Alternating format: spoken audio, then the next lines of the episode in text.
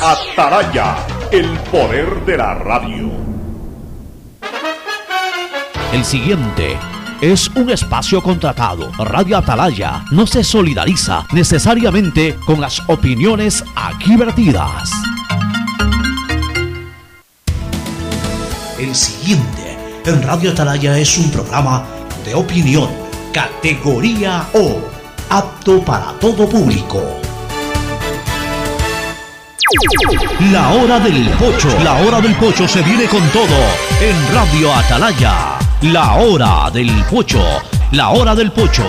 Alfonso el Pocho Car y su equipo traen para ustedes la opinión política, la opinión deportiva, más premios, sorpresas, regalos para sus oyentes. La hora del pocho, aquí en Radio Atalaya, cada día más líderes. Buenos días, este programa es auspiciado por Aceites y Lubricantes Gulf, el aceite de mayor tecnología en el mercado. Universidad Católica Santiago de Guayaquil y su plan de educación a distancia formando siempre líderes. Paga tu matrícula vehicular a diferido a 12 meses con Pacificar, la tarjeta del Banco Banco. Solo en Claro puedes disfrutar de todas las APPs y ver todas las series y películas usando los gigas como quieras, porque conectados con la mayor velocidad y la mayor cobertura, podemos más. En Banco Guayaquil no solo te estamos escuchando, estamos trabajando permanentemente para hacer cada una de tus sugerencias, porque lo mejor de pensar menos como banco y más como tú es que lo estamos haciendo juntos. Banco Guayaquil, primero tú. Cuando necesites buenos genéricos, acude a la farmacia de tu barrio y pide genéricos de calidad. Solicita los medicamentos genéricos de Cuajén. Devolver sonrisas a niñas, niños y adultos con labio leporino o paladar fisurado es transformar las vidas de familias enteras. La Prefectura del Guayas, junto a Global Smile y el Hospital León Becerra, brinda atención médica integral a cientos de personas con labio leporino o paladar fisurado a través de operaciones gratuitas. Contáctanos al 099-549-9150. Así que están felices, papitos. Eso es lo más importante, ¿ah? su felicidad. Y que ella sea una niña feliz. Prefectura del Guayas. Gane. Con tus ahorros en Banco del Pacífico siempre ganas. Por cada 50 dólares de incremento mensual en tu cuenta de ahorros, participa por el departamento de tus sueños. Además, gana increíbles premios mensuales. Tres autos Kia Soluto 0 kilómetros. Tres cruceros por el Caribe. Cuatro cuentas de ahorros con mil dólares. 400 tarjetas de gasolina. 220 tarjetas de regalo. Si no tienes una cuenta de ahorros, ábrela en la app Onboard BDP. Banco del Pacífico. Tu banco banco. Revisa términos y condiciones en www.bancodelpacifico.com.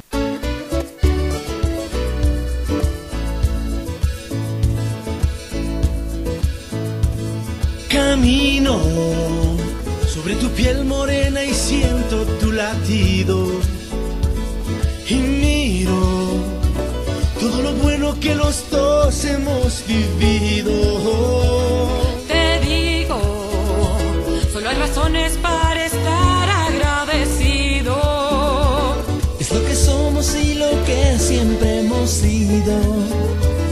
Amigos, porque ganamos cuando mucho hemos perdido.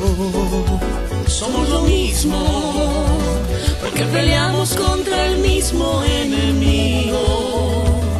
Yo sigo hasta el final y tú siempre estás conmigo. Hemos caído, pero no nos han vencido. Yo soy ecuatoriano, sí señor, y tú eres mi Ecuador, Ecuador ecuatoriano, con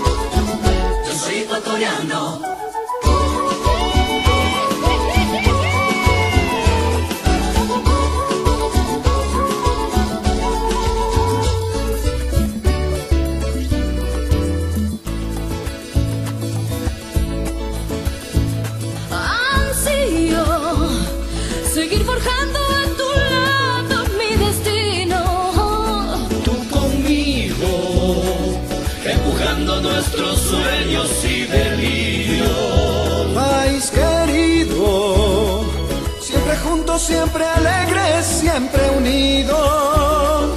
No hay espacio para el miedo ni el olvido. Yo soy ecuatoriano, sí señor,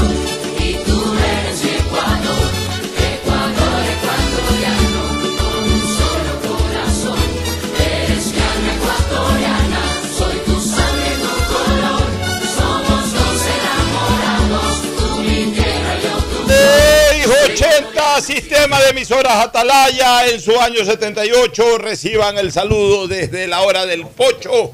Aquí, en esta columna, en esta trinchera de la libertad de expresión, honrando todos los días las iniciales de su nombre completo, SEA. Sistema Emisoras Atalaya, radio seria, emotiva y altiva.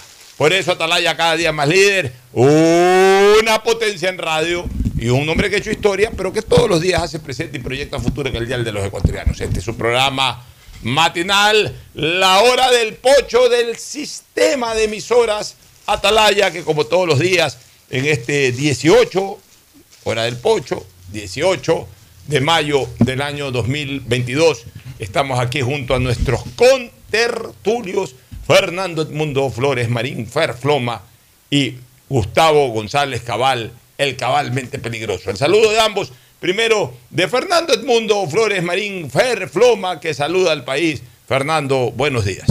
Buenos días con todos, buenos días Pocho, buenos días Gustavo, con una noticia excelente. En el Giro de Italia hoy día ya Richard Carapaz ascendió al segundo lugar. Está a 12 segundos del líder de la vuelta y dando una sorpresa hoy día porque gana los 3 segundos de bonificación que le permiten subir al, al segundo lugar en un sprint. Cosa rarísima.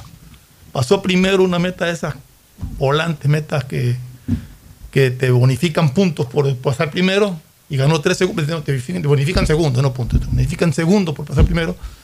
Y acompañado de Jonathan Narváez, pegó el pique escoltado por Narváez y pasó primero ganándose los tres segundos de bonificación, que lo colocan en el segundo lugar de- del Giro a 12 segundos de líder, empatado creo que en el tiempo con Almeida de Portugal. Bueno, perfecto. Entonces, este, eso en cuanto al ciclismo ya lo vamos a ampliar con Fernando Flores Marín Ferfloma.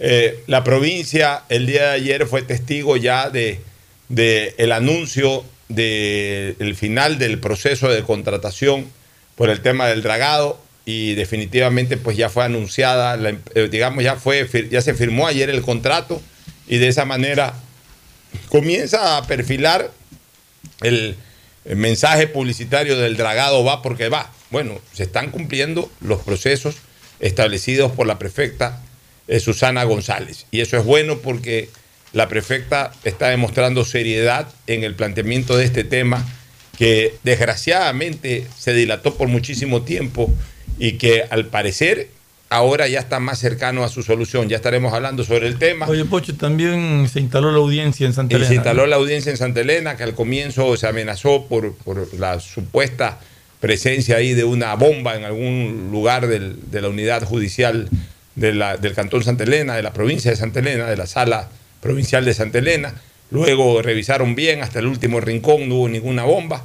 Y la única bomba es la bomba noticiosa, ¿no? Todo el mundo está pendiente de que participen 32 amicus eh, curiae. O sea, 33, pidió la, la embajada de Alemania, pidió también bueno, un micro 33 amigos curiae, eh, a, a cada cual le van a dar 10 minutos de intervención. 33 por 10 son 330, dividido para 60.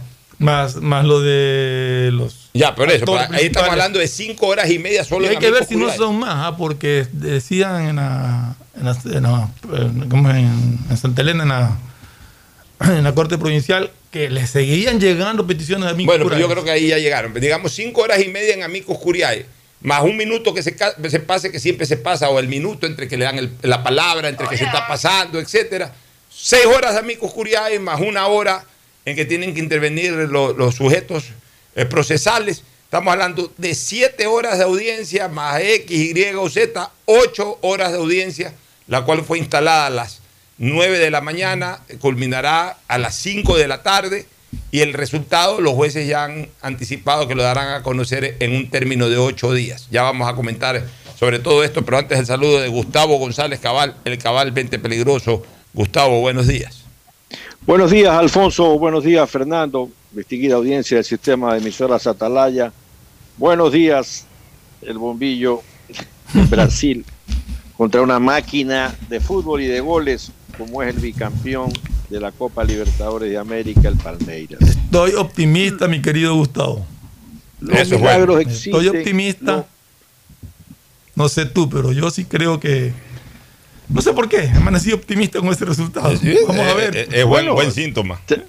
Te, veo de celeste hoy día. Así es. ¿no? Pero, pero bueno, estamos claros en que vamos a enfrentar un equipo con un fútbol, un volumen de fútbol muy importante Ah, y no va a ser fácil traernos una victoria. Ojalá que las cosas no salgan, Fernando. Sí, este es un equipo que es bicampeón de América y que en, nin- en ningún partido de, de esta ronda eliminatoria ha hecho menos de tres goles, ni de local ni de visitante. Lo que menos hizo fue tres al Emelec en el Capul. Oye, Gustavo, te voy a leer un tuit de Paul Palacios, distinguido amigo, eh, empresario guayaquileño y amigo personal. Este, adicionalmente, pues es un devoto de esta famosa caminata, el Camino a Santiago de Compostela. Es un devoto, va constantemente. Estuvo hasta hace poco, hasta hace 10, 12 días atrás, lo, lo vi, yo lo sigo cuando hace este recorrido, que es anualmente. Eh, vi que estaba ahí, de repente señaló de que volvía al Ecuador para después retornar nuevamente. Justo me lo encontré en un restaurante el fin de semana, estuvimos conversando ahí, me contó un poco ya más directamente su, eh, toda su experiencia en esto que realmente es maravilloso. Yo ya he puesto un tuit que te concierne, Gustavo, pues yo lo voy a leer. Dice Paul Palacios, el expresidente de la República, doctor Gustavo Novoa Bejarano, era un apasionado de Santiago de Compostela y el camino. Hace pocas semanas, doña María Isabel Vaquerizo de Novoa me envió a regalar su bordón. No tengo palabras de gratitud con ella y su familia. Gracias, peregrino Gustavo. Escrito hoy en tweet eh, Paul Palacios y nos muestra esto que se llama o le llaman el bordón, que es una especie como de mascarilla también. Este, creo que es eso, porque en la foto está en la biblioteca de Paul Palacios, me imagino que es esto, ¿no? O sea, eh, no sé qué aquí llamen el bordón realmente, pero es una especie como de Esto es como, mascarilla. es como pechera, como, como, Como algo una que se cuelga, pechera, como sí, una especie de mascarilla. Bueno, Gustavo González a lo mejor nos puede dar un poco más de detalle al respecto, pero te quería hacer conocer el tweet de Paul Palacios, que obviamente le puse like. Me parece un detalle muy interesante, Gustavo. Bueno, sí. eh, Gustavo Novoa tenía en efecto ese burdón que, que es una suerte de, de pechera que usan algunos caminantes del Camino de Santiago. Es un tema antiguo, en todo caso una tradición. Creo que se la regalaron en su visita a, a Santiago de Compostela cuando fue presidente. Eh, allí hubo una curiosidad. Yo no soy muy amigo de la, del estudio de dónde vienen las familias. y con todo respeto a los gallegos, dada mi relación con los gallegos, siempre me había parecido especial. Los gallegos son unas, personas muy trabajadoras, eh, tienen un- una fama de, de pendejos. De rudos. Correcto. De. Y entonces en 1995 estábamos en Galicia con mi mujer, con doña Laura Novoa. Saludos Eh, a doña Laura. Y entonces le pregunto a un gallego, di tú, ¿dónde queda la Plaza de la Victoria? Y el gallego me dice, ¿y dónde queda? No, no, le dije, ¿dónde queda la Plaza de la Victoria? ¿Y dónde queda? Me decía el tipo. Y entonces ahí me encontré con lo que se llama la retranca gallega. Entonces, si, si te coges un gallego y te metes en la retranca, puedes quedarte una hora hablando de lo mismo. ¿no? Como, Como, como el cuento del gallo pelón. no, sí, y también te acuerdas que había ah, eh, eh, en, en un tipo que decía, ¿quién está en primera base? No, entonces decía, ¿quién? ¿Quién está en primera base? ¿Quién? Y así se pasaban discutiendo. Y entonces le dije a Laura María, bueno, ¿sabes qué? Ahora en adelante tú te vas a entender con tus coterráneos. Yo no voy a preguntar nada. Porque los Novoa son descendientes de gallegos. Pero verás que la vida tiene un karma, ¿no? Yo nunca había escalado en mi familia, más allá de los bisabuelos, que es lo que me importa. Eh, y una de mis hermanas, buscando un tema, se dedicó a escalar en la familia. Y sucede que eh, la familia Novoa de Jarano desciende de Juan Novoa Fraijó. Y nosotros descendemos de la hermana, ¿no? De una mujer, eh, Novoa Fraijó. Es decir, que somos parientes con mi mujer en octavo, en octavo eh, Grado. puesto, en octavo grado. Pero yo reivindico, mi querido Fernando, mi sangre vasca, sin lugar a dudas. Pero diga, digamos sangre manada. Sí, pero es que los, los, los vascos que se afi- afianzaron en, en Manabí son de Vitoria, ¿no? Y, y- y por el lado Giler son de Bilbao. Ah, ya. E- e- Entonces, eh, es muy claro que tengo mucho de Álava en mi familia y mucho de Giler, ¿no? Mis dos bisabuelas eran hermanas. Lo, lo importante es que tienes mucho de Giler, pero no eres ningún Gil. Eso es lo importante, Gustavo. Oye, ahora que estabas recordando esta, esta experiencia que tuviste en Galicia, eh, con ese gallego al que le preguntaste otra cosa, ¿dónde está el parque? ¿Dónde está el parque? Te contestaba. O sea, eh, me, me- me trajiste a la memoria una entrevista que vi hace dos o tres días atrás de Johan Cruyff. Johan Cruyff, el año 82, cuando Cruyff había dejado recién de jugar al fútbol, obviamente vivía en Barcelona, iba a los partidos del Barcelona de España, y, y todavía no, no comenzaba su carrera como técnico, estaba recién comenzándola, pero no en el Barcelona de España. Estaba viendo el partido ahí de Maradona, Cruyff. Parece que en ese partido Maradona a los 30, 40 minutos salió lesionado. Pero no la lesión esa gravísima No, no, que tuvo, una lesión X, se, se habrá tironeado, alguna cosa, salió lesionado. Entonces estaba viendo el partido Cruyff y le cae un periodista ahí. Entonces le comienza a hacer preguntas, ¿no? Y Cruyff no, no, no se desprendió nunca, no desprendió nunca la mirada hacia el partido. O sea, se lo veía que estaba siguiendo la pelota, viendo el partido, pero al mismo tiempo le contestaba. Entonces el periodista le dice, oiga, ¿qué le parece este, una inversión eh, del Barcelona de España que se pierde con la salida de Maradona? Entonces, mientras Cruyff veía el partido, ¿por qué se pierde? No, es que eh, ha jugado solo, ha jugado 30 minutos. Entonces Cruyff, pero jugó, ¿no? Sí, sí jugó, pero salió lesionado. ¿Y qué es grave la lesión? No, no es tan grave. Entonces, ¿cuál es el problema? pero sin, sin, sacar la mirada del partido, pues le contestaba con, con así frases contundentes y lo enredó al mismo tiempo. El periodista cogió, se levantó y se fue.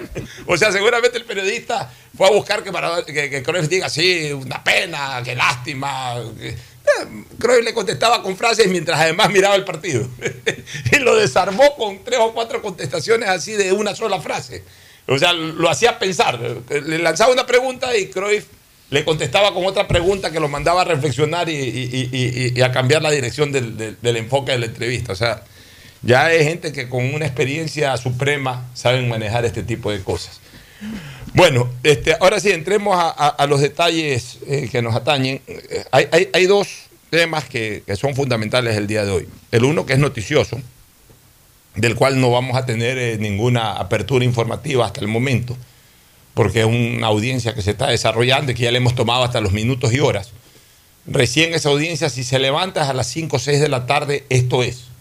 5 o 6 de la tarde, si es que no se suspende por algo, si es que a lo mejor no hacen una pausa para que se almuerce.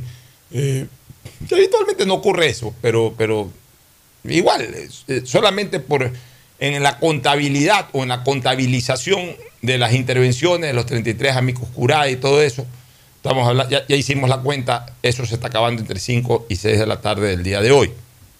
Ya vamos a hablar de la audiencia. Pero prefiero comenzar a hablar del tema este de el- el dragado va porque va, porque este sí es un tema que nosotros lo hemos venido eh, enfatizando, no ahorita, no eh, hace un año. Venimos con Fernando Flores exigiendo a las autoridades provinciales que han estado hecho cargo de esto años de años. Creo que desde que me incorporé al Desde programa incorporaste, con la y antes yo también hablaba de eso, pero, pero, pero ya desde que tú te incorporaste hablando en colectivo, eh, aquí han pasado por esta mesa todos los prefectos, todos hablando de ese tema. Aquí vino varias veces Jimmy Jairala y se le daba seguimiento a eso. Vino Después vino Luis. Carlos Luis Morales. eh, la señora Becerra no vino, estuvo dos meses. eh, ahora, en algún momento, también vino por acá Susana González y se habló y nos contó cómo iba a ser el, la agenda esta. Y, la cuest- y obviamente lo hemos venido comentando durante todo este tiempo, porque definitivamente es increíble que Guayas no pueda dragar una ría. Quiero usar el término correcto que le gusta que se use a Gustavo González, porque no es el río Guayas, sino la ría Guayas en esa parte. En algún momento, en algún momento prende el audio, prende el micrófono, Gustavo. No existe el río Guayas, hermano. Eh, Eso te iba a preguntar, ¿en algún momento se convierte en río más adelante, No, pues, llegando? el, el- son, el río Daule y el río Babahoyo conforman la ría Guayas. Correcto, Fernando. O sea, es río en Babahoyo y es río en Correcto. Daule. correcto. Ya. Clarito como que el río corre en una sola dirección, Fernando. Ya, dime Dime una cosa, Gustavo, ya para ser eh, eh, hidrográficos totalmente. La ribera del río que baña la vía San Borondón de un lado y de otro lado son río Daule y río Bahoyo, todavía no son río Guayas. Son río Daule y río Babahoyo, correcto. Impactados, impactados por las mareas de la ría Guayas. ¿Dónde comienza a ser río Guayas? Desde donde aparece el puente de la Unidad Nacional. Yo te diría que técnicamente desde el momento en que en el Daule o en el Babahoyo ya no impactan las mareas del océano y el agua corre en un solo sentido. O sea, técnicamente hablando, ¿dónde? Entonces mucho más, a- mucho más allá de la aurora, por allá. Mucho más arriba, claro. Mucho o sea, más arriba. O sea, San Borondón es, es- es- es regado o es bañado por, por el río, por la ría Guayas, no por el río Babahoyo ni por el río Daule. Técnicamente Correcto. hablando. Técnicamente hablando. Aunque esos, dos cuer- cuerpos de agua están sujetos a la influencia de las mareas del océano. Aunque identificativamente son Babahoyo y Daule. Correcto. Identificativamente. Sí, correcto, en la puntilla se unen. Y- y- Pero, pero de acuerdo a lo que nos dice Gustavo, esos brazos. No, que tienen efecto. O sea, o sea, los dos son los ríos, el, el Daule y el Babahoyo, pero como el Guayas es ría, con marea que va y que regresa, o sea, que viene influenciada por la corriente marina, lógicamente cuando viene, cuando, cuando sube la marea de regreso, impacta en, los, eh, en el Daule y en el Babahoyo y también les crea esa contracorriente que dice Gustavo, ¿correcto? Sí, y, es correcto. Y, y- y- y, Alfonso, y esto, más que hidrográfico, es un hablar porteño. ¿Sí? Tan hablar Eh, porteño hay- es, Gustavo, tan hablar porteño es que mi padre, correcto, que, que fue médico de sanidad internacional, médico del puerto, eh, eh, finales de la década de los 50, hasta cuatro años antes de que muera, hasta el año 2004. Mi padre, el año 2004, tenía 84 años y seguía siendo médico del puerto. Y hasta que un buen día ya no se pudo levantar, y ese día se mandó la carta de renuncia, o la notificación de que ya no podía físicamente seguir trabajando, y hasta ese día trabajó. Mi padre era médico de sanidad internacional. O sea, mi papá recibía los barcos que llegaban al puerto marítimo una semana y la otra semana él estaba de turno en la ría. Pero eso te iba a decir, tu papá tiene que haber atendido gente, en, eh, ese tipo de, de- de atención en la ría también, porque no, por eso te- no, claro, por eso te digo, mi, mi padre, habían solamente dos médicos durante tres décadas y pico. Recién a inicios de los años 2000 ya se incrementó a tres o cuatro médicos más. Eh, y ya era un poco más rotativo el tema. Pero durante toda la, desde que yo nací hasta el año 2000, 2001, habían dos médicos de, de sanidad internacional que atendían la llegada de los barcos. El uno era mi señor padre, el otro era el doctor Santos Miranda. Eran los dos. Entonces se turnaban una semana, recibía los barcos mi padre. Médico del puerto no significa que tenían un consultorio en el puerto y que atendían a cualquier persona en el puerto. No, médico de sanidad, se les llamaba médicos del puerto, pero realmente ellos eran médicos de sanidad internacional. O sea, el trabajo de ellos era ir con las autoridades marítimas y eran parte de las autoridades marítimas a, recibir los barcos, ya sea cuarentena o en el muelle, y observar pues, si había alguna novedad, novedad de carácter epidemiológica, médica.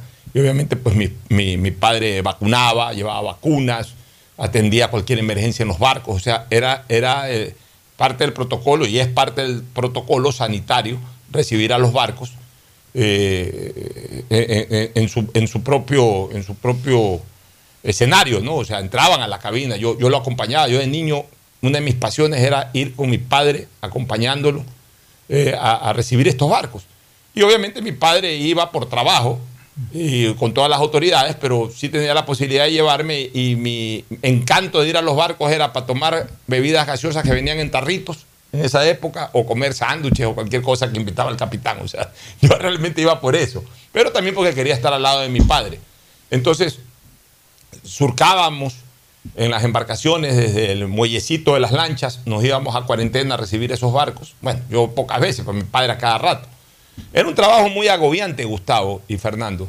Mi padre en la semana en que tenía eh, puerto, eh, mi padre recibía todos los barcos que, anunciaban eh, ya presencia. O sea, una vez que ya cogían boya de mar por la zona de Pozorja, ya los, remolcaba, entre comillas, uso la palabra remolcaba el práctico hasta o cuarentena o el muelle. Si no había disponibilidad en el muelle, que la mayoría de veces no había disponibilidad en el muelle, tenían que anclar en cuarentena. Y apenas anclaban en cuarentena, tenía que ir la compañía naviera con el médico del puerto y con las autoridades marítimas eh, de la capitanía de- del, puerto, tenían que ir a recibir el barco. Entonces, imagínate tú, mi padre podía recibir entre 10 y 12 buques al día. Y no solamente entre 10 y 12 buques al día, sino a cualquier hora. Mi padre, eh, eh, esa semana de puerto, trabajaba 24-7. Y no es simplemente un dicho que se ha hecho popular en los últimos años. Yo ahí sí vi lo que era un trabajo 24-7. Mi papá salía a la 1 de la mañana, lo iban a ver a la 1 de la mañana a recibir un barco y después tenía un barco a las 3 de la mañana y después a las 5 de la mañana llegaba a la casa, descansaba dos horas porque tenía otro barco a las 10 de la mañana y lo iban a recoger. Eh, la compañía naviera lo iba a recoger. Mi padre iba a recibir a los barcos. A veces acumulaban 3, 4 barcos, los recibían ahí en una sola. O regresaba a la casa, hacía otras ocupaciones o descansaba un poquito hasta que lo iban a recoger por otro barco. Entonces, esa semana de puerto era una semana intensa. La semana que le llamábamos de ría, por eso que yo cuando Gustavo cuenta esto, yo, yo se me viene a la memoria inmediatamente. La semana que eh, ellos llamaban la semana de ría, eh, el trabajo bajaba mucho. O sea, mi papá recibía entre 4 y 5 barcos en la ría a la semana. Y normalmente se los recibía en horarios de trabajo. Entonces, era una semana en que, así como en, en- en- anterior se sacaba el aire, en esa estaba un poco más relajado y podía, podía eh, participar en otras cosas, podía dedicar su tiempo también a otras cosas. Pero igual se recibían entre 4 y 5 barcos a la semana. Y esos barcos llegaban al- a lo que se conocía en esa época el muelle Novoa, que era del grupo Novoa, que era donde los Novoa... ¿Dónde está el, donde el grupo- puerto, sí, el, el puente ese que hicieron que une la Santalla? Sí, por ahí yo fui muy poco a- a- a- a- acompañándolo a la ría, pero siempre eh, eh, mi papá me decía, esta semana tengo semana de ría. Y al comienzo a mí sí me llamó la atención, ¿por qué le dice ría al río? Pero bueno, pues o sea, ese era el término marítimo, ¿no? El término, en este Eh. caso de las autoridades portuarias, ellos hablaban de la ría. Es tan enraizado que hasta un equipo de fútbol allá por el año 52 se llamó Río Guayas. Se llamó Río Guayas, cuando, pero cuando es ría. Ahora, dinos rapidito, ¿cuál es la diferencia entre ría y río desde el punto de vista técnico, Gustavo? Eh, lo vamos a hacer con un ejemplo, a, a Alfonso. El río más importante, caudaloso y largo del mundo es el río Amazonas. Supone una quinta parte del agua dulce del planeta. Eh, Este río no tiene ría, porque el mar, el Atlántico, no puede parar la fuerza de descarga que tiene el río Amazonas, O sea, que es aproximadamente 225 mil litros de agua por segundo. O sea, es tan caudaloso el río Amazonas que no recibe el impacto del, del agua del, de- del mar. y por el contrario, Se el efecto del río es tan grande que dulcifica el agua del Claro, Atlántico se mete al mar. a algunos miles de metros más allá de la costa. Mira tú. Eso es un río. O Una sea, ría es cuando el océano entra al valle que compone lo- eh, eh, eh, que componen los cuerpos de agua y lo somete al flujo de sus mareas. O sea, diríamos que una ría tiene dos corrientes, La una que va y, y cuando recibe el agua del mar tiene una O corriente sea, que viene. Y, y mira, para, para entenderlo mejor, aunque suene un poco ordinario, hasta vulgar lo que voy a decir. Sí, claro. R- Río Sí, sí, es sí, porque sí. mete y no porque recibe. Sí, claro. la ría recibe. La, la ría. Quizás quizás dicho de manera criolla, pero no trato de ser se ni ordinario ni vulgar, pero dicho de manera criolla. ¿no? Hablando de las rías gallegas, por ejemplo, las rías gallegas están sometidas a este sistema, ¿no? Todos los ríos que desembocan en Galicia son, están impactados por las mareas del Atlántico y suben y bajan. Dime una cosa, Por- di- dime Ajá. una cosa, el, el Mississippi, por ejemplo, ¿es río o ría? ¿O es, Es río. río, Mississippi es río. También el caudal hace de que bote el agua hacia el océano, más no Correcto. que reciba corrientes del océano. O sea, acá es ría porque el río Guayas desemboca en, en- en- en- en el Golfo de Guayaquil, pero que ya es mar, pero el Golfo de Guayaquil también influye con su corriente marítima hacia, hacia la ría. Por eso, por eso es que se Correcto. convierte en ría. Ya, está Eh. Esto es tan simple como decir que lo nuestro es agua de río, pero mezclada con mar, Alfonso. Ya, ya lo entendí perfectamente. Sí, no, Y puse ese ejemplo que eh, mil pero- disculpas y que por ahí pu- pudiera haber sonado ordinario, pero un poco para también facilitar el entendimiento de la diferencia entre río y ría. Yo tengo una pregunta y me gustaría hablarlo con alguien de la, de la prefectura o con alguien de, de quienes acaban de firmar el contrato. ¿Qué abarca ese contrato? O sea, ¿solamente el sector de, del islote del Palmar o abarca algo de, del río arriba en el Daule o en el Babahoyo? Sobre todo me parece y me da la impresión de que el Daule tiene más- mucha más sedimentación que el Babahoyo. Mira, yo voy a- en todo voy- caso, sí me gustaría saber hasta dónde es el alcance, qué es lo que cubre Yo, este- yo voy a este tratar, dragado. yo voy a tratar de invitar en, las- en los próximos días, no digo para mañana ni el viernes, pero ojalá sí la próxima semana. Voy a tratar de invitar, si se puede, a la señora prefecta del Guayas. Y si no es posible a la prefecta, este, al presidente de la comisión de dragado o algún importante funcionario de la prefectura del Guayas para que nos explique ya con lujo de detalles. Yo po- por ahora lo que quiero es celebrar lo político. ¿Qué es lo político? No lo politiquero, no lo electoral, eso no me interesa, lo político, o sea, lo que tiene que ver con la administración, con el hecho, con el hecho político de que finalmente sí se ha podido cumplir con un cronograma que a lo mejor se dilató unos pocos días o semanas por el tema de las impugnaciones, pero que ya finalmente eh, ya, ya se conoce, ya se firmó el contrato, ya se conoce quién va a elaborar esto, y ya de aquí en más lo que tendrían que decirnos es, primero tu duda, ¿qué abarca este dragado? ¿Cuáles son las fases? Porque es evidente que no van a estar dragando por todos lados. Me imagino que técnicamente comenzarán en un lado y eso se irá extendiendo a otros. Y también desde cuándo comenzaremos a ver las dragas y desde cuándo comenzaremos a ver la reducción del sedimento. Una cosa es cuando comencemos a ver las dragas y las dragas comenzarán a botar lodo, depositar lodo en algún lado y eso va a generar una disminución del sedimento, pero es tanto el sedimento que yo me imagino que serán semanas o meses hasta que verdaderamente se comience a ver, cuando ya comienza a coger forma el tema del dragado. Por lo pronto quiero leer, quiero leer eh, un hilo. Pocas veces el, abogado Jaime Nebot Sadi, exalcalde de Guayaquil, pocas veces lo he visto redactar hilos. Generalmente suele es dar una opinión, un comentario, una información. Pocas veces he visto hilos de Jaime Nebot. Pero ayer puso un hilo sobre este tema, no sé si de dos o tres tweets, pero un hilo. Pone el dragado del río Guayas. 63 millones más barato en comparación con el que se contrató fallidamente con anterioridad. Y además, aumentado el patrimonio del Consejo Provincial con 4 millones de metros cuadrados de terrenos propios que se rellenarán con el sedimento. Eso es importante. Con la prefecta González, el viceprefecto Yunes y los alcaldes del Guayas, en la contratación de una obra esperada por más de 50 años, el dragado del río Guayas. Se evitarán inundaciones en Guayaquil y en varias ciudades y en propiedades agrícolas y ganaderas de la provincia. Obviamente, pues estuvo en esta foto presente el señor alcalde de Guayaquil, el señor exalcalde de Guayaquil, la señora prefecta de la provincia del Guayas, veo al señor viceprefecto del Guayas, al señor Jorge, eh, Pepe Yunes, veo a su hijo, que es alcalde de San Borondón, a, a Coquito, como le decimos, a, Coco Junior, a- al- al alcalde de San Borondón. Vemos ahí algunos alcaldes, vemos a Dalton Narváez por acá. Estoy viendo la foto, vemos a, David Martillo del, del Triunfo. Me imagino que los otros señores que están en esta foto deben de ser alcaldes eh, de, diferentes cantones. Recuérdese que los alcaldes son desde hace algunos años atrás, desde que se estableció la nueva constitución, son los consejeros provinciales.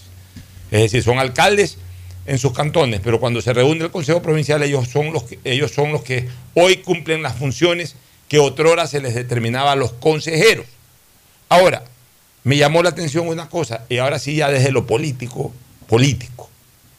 En esta foto están muchos alcaldes, pues no está la, no está la alcaldesa de Guayaquil. La alcaldesa tuvo también una sesión ayer, ¿no? Sí, pero a ver, esa sesión pudo haber sido una hora antes, pudo haber sido dos horas antes. Digamos, pudo haberse eh, eh, eh, instalado primero, o sea, o pudo haberse desarrollado esa reunión de la alcaldesa en la mañana, o- en el mediodía, día anterior o el día anterior, posterior. el día posterior. Eh, fue a las 5 de la tarde, según me informé, y esto fue a las 7. Pudo haberse instalado a las 4 de la tarde, o pudo haberse instalado a las 5 y a lo mejor haber terminado 6 y media, 6 y 45. Y yo estoy seguro que si la, si la alcaldesa de Guayaquil decía, acabo de salir de aquí, eh, alcanzo a llegar porque estoy a 20 minutos de- de- del sitio en donde están ustedes, la iban a esperar. O sea, definitivamente Pero no, no deja de llamar la atención que la alcaldesa de Guayaquil ayer decidió no ir. Ahora, la pregunta es, ¿por qué decidió no ir siendo primero una obra primordial y esperada por la ciudad de Guayaquil también? En segundo lugar, hecha o impulsada por una prefectura que corresponde a su partido político. En tercer lugar, en donde está su amiga personal y precandidata a la prefectura del Guayas, pero que además es actual prefecta como Susana González.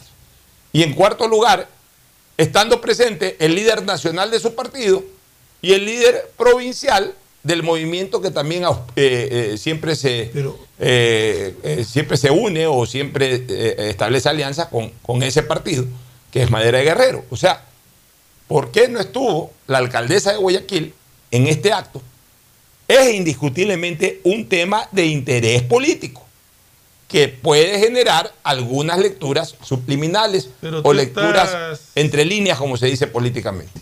Tú estás seguro de que no fue, porque el hecho de que no esté en la foto no quiere decir que no haya llegado posteriormente. Es que esta foto. eh, Pregunto, de- o sea, yo no sé si ya, fue o no fue en esta- realidad. Esta foto, o sea, yo me dejo llevar por la foto en el Sí. sentido de que la foto eh, fue tomada. a- Todo, todo parece indicar que la foto fue tomada después de la- sí, se firmó y se tomaron una foto, O sea, me imagino. así es. Pero no sé si, si, la, si ya ha llegado. Ah, tarde. claro, llegó a las 10 de la noche cuando ya no había nadie, pero, pero se supone que lo importante es que esté en el acto. pues, ¿no? Eh, no estoy diciendo con esto de que la alcaldesa de Guayaquil eh, tenga algún tipo de motivo personal para no haber ido, no, no estoy diciendo. Simplemente sí me genera la curiosidad. Claro, llama la atención Desde de el no punto de vista estado. político me genera la curiosidad. Ahora, ¿cuál es la razón? A lo mejor eh, tuvo un malestar físico, o a lo mejor eh, tuvo otra emergencia que, que atender. eh, o sea, pueden haber varias razones por las cuales la señora alcaldesa de Guayaquil no estuvo presente en este acto que era muy importante, incluso hasta para la propia ciudad. Pero no deja de llamar la atención Gustavo, porque es una obra que la está reivindicando, incluso políticamente, su propio partido político, dentro de su provincia y dentro de su ciudad. Entonces, por supuesto, porque a lo mejor si hubiese sido una obra, dígase, pues de la alcaldía de tal cantón, dentro de la provincia del Guayas o dentro del país, eh, pero de, su propio partido político, uno diría, bueno, pero la verdad no tuvo tiempo de ir ba- a balsar, porque terminó una cuestión acá, no tuvo tiempo de ir bal- a balsar, o no tuvo tiempo de ir a, a Babahoyo a, acompañar al alcalde de ese cantón o, o al prefecto de esa provincia a, a presentar un tema. Pero es en Guayaquil, una obra que también le va a dar mucho servicio a Guayaquil, hecha por su partido político con la presencia de su máximo líder político. Entonces, no me deja de llamar la atención la ausencia de ella. Sí, o sea, habrá, que ver, habrá que ver si llegó tarde, si no llegó, o, qué, qué motivó su ausencia. En realidad, yo desconozco si estuvo o no estuvo. En la foto no está. En la foto que es, como tú dices, apenas termina el acto de firma del contrato y todo, ella no está, o sea que no estuvo presente, asumo. No creo que se haya negado a salir en la foto. O, sea, O a lo mejor se retiró antes del tiempo, retiró pero es muy difícil sabemos. porque eso- esos detalles se cuidan en política. Sí, yo sé. Esos detalles Sí, se sí, cuidan. pues, porque ya hubiese, salido, ya hubiese salido una foto de ella presente en el acto. claro, ya llama, se llama la atención. llama a mí me llama la en atención. O sea, evidentemente estuvo en Guayaquil, estuvo también ella en un acto previo, hasta que se desarrolló su acto, gozaba de buena salud porque estuvo en su acto. Ah, siempre, nunca, nunca, nunca falta una emergencia que pueda aparecer en cuestión de minutos. Oye, aquí hay Pero, una- pero no me deja de llamar la atención la, presen- la ausencia, en este caso, de la alcaldesa de Guayaquil en ese acto. Aquí hay una información de, de la República eh, que tiene que ver con la audiencia de Jorge Glass. ¿Qué dice la República? Que el accionante y proponente del habeas corpus a Jorge Glass, la correísta, dice Nicole Malavé, no se presentó en audiencia fijada para esta mañana el 18 de mayo del 2022. Malavé solicitó al Pleno de la Corte Provincial de Santa Elena que la audiencia sea diferida. No obstante, el tribunal rechazó esta petición, pues Malavé argumentó que su abogado estaba enfermo, pero la Corte indicó que ésta posee otro abogado acreditado, quien tampoco se presentó, por lo que la audiencia continuó sin esa comparecencia. Te, te explico un poco desde lo jurídico, siendo una acción constitucional y no habiendo plenamente justificado la ausencia, la señora, que yo no sé, bueno, o sea, eh, eh, al final de cuentas, cuando uno presenta una acción de cualquier índole eh, eh, en el ámbito judicial, sabe que la primera resolución podría generar una victoria parcial, pues no una victoria definitiva, el equivalente a lo que en el fútbol es el término del primer tiempo. Pues todavía no termina el partido. Entonces uno sabe que va a venir una apelación. La parte perdedora, tenga o no tenga uno la razón, sabe que la parte perdedora va a apelar. Y tiene que estar preparado para eso. Entonces no entiendo cuál es la razón por la cual han querido dilatar este tema. Porque evidentemente ha sido una maniobra para dilatar Ah, la- el desarrollo de la audiencia. Eh, en ese sentido, yo te voy a dar, mira, ahora te voy a hablar con el olfato de los abogados. El hecho de que la Corte le haya negado aquello significa, en primer lugar, eh, al, eh, al considerar de que no estaba justificado el tema, simple y llanamente lo negó e instaló la sesión. Eso me, eso me hace pensar de que el tribunal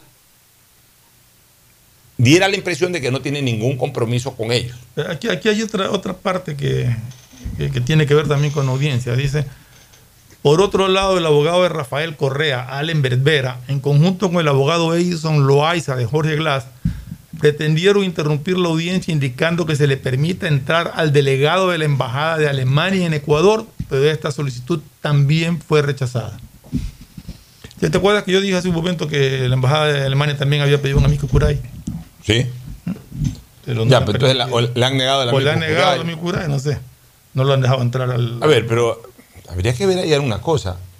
Este, hay que ver si eh, hay que observar o, o- conocerse si verdaderamente está acreditado eh, este representante diplomático para, para haber pedido. A mí, a mí se me hace raro esto. Sí, a mí también. A mí se Cuando leí la noticia sí me hizo bien raro. A mí se me hace raro, ¿no? Pero sí, podría generar en un momento determinado una protesta de la embajada alemana, si que fuera el caso de que es un representante real de la embajada alemana, de que no lo dejaron observar, ver, pero bajo ninguna circunstancia puede ser un efecto de nulidad, ni nada por el estilo, ya desde lo procesal, el hecho de que este señor no intervenga o no lo hayan dejado entrar. Distinto hubiese sido los sujetos eh, eh, eh, procesales, en este caso el sujeto activo, que, si yo no- que es, que es, o la su- sujeta activa, que es la señora accionante y su abogado. Si hubiesen ido y no los dejaba pasar, ahí sí.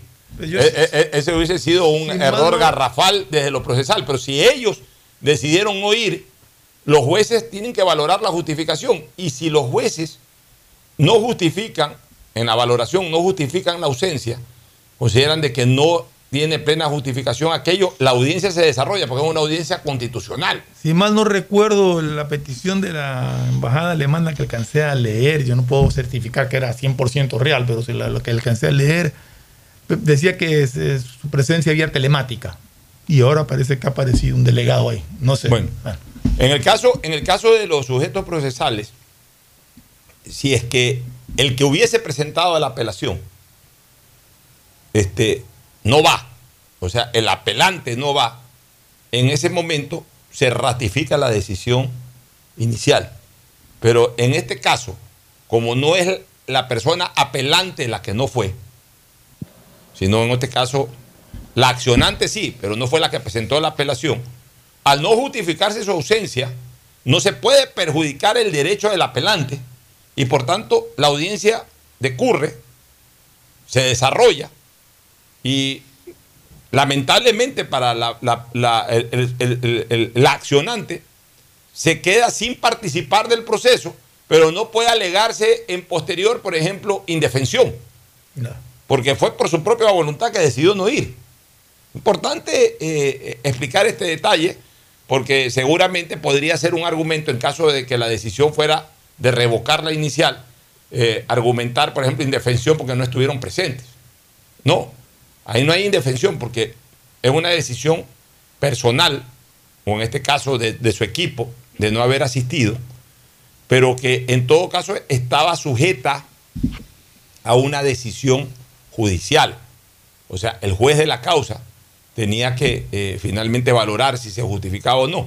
¿Qué hubiese sido lo correcto?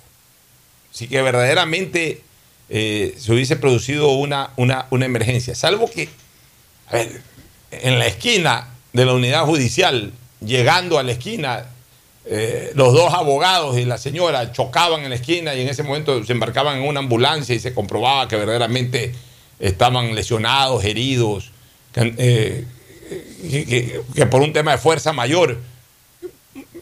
Lo más probable es de que el tribunal hubiese justificado eso y hubiese eh, suspendido la audiencia y, y- y- y lo hubiese instalado para otro día. Una pregunta. Pero, pero en este caso no. O sea, pues, Pero una pregunta, eh, ¿podría presentarse de pasado el mediodía, por decirse algo?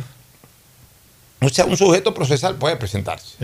Eh, más allá de que eh, en la audiencia han señalado que las personas que no entran hasta, hasta determinada hora, especialmente para los amigos jurados, el sujeto procesal puede llegar en cualquier momento, porque es el sujeto procesal. No, no, no, no debería ni podría quedar eh, en absoluta indefensión, se atrasó, pero, pero, pero puede llegar, puede llegar y puede defenderse, aunque llegue un poco tarde, pero ese es el sujeto procesal, aunque en algunos casos, eh, eh, lo que se- eh, al final queda, eso es decisión del juez. Si el juez dice no, ya instalé la audiencia y no están, puede en un momento determinado señalar de que no estuvo a la hora puntual y que por tanto no puede entrar. Han habido, han habido casos de esa naturaleza. Por ejemplo, en el mismo caso original de esta situación, ¿tú te acuerdas que no, no llegaron a tiempo, no llegó a tiempo el procurador? En el, en- en el caso, en el caso de o un, No, un delegado del procurador. No fue, no fue citado. La Procuraduría No, no, no, no, estoy hablando en el de habeas corpus. Cuando fue el caso penal. Ah, ya, sí, correcto. ¿Te acuerdas que no, no, no fue el procurador? Llegó tarde. Llegó tarde. Y no lo dejaron entrar. O sea, e- eso al final de cu- y no lo dejaron entrar. Correcto. Eso al final de cuentas es decir, y no pudo participar en la audiencia. ¿Por qué? Porque, porque igual el Estado estaba representado por la Fiscalía y por el acusador particular que era Montufa.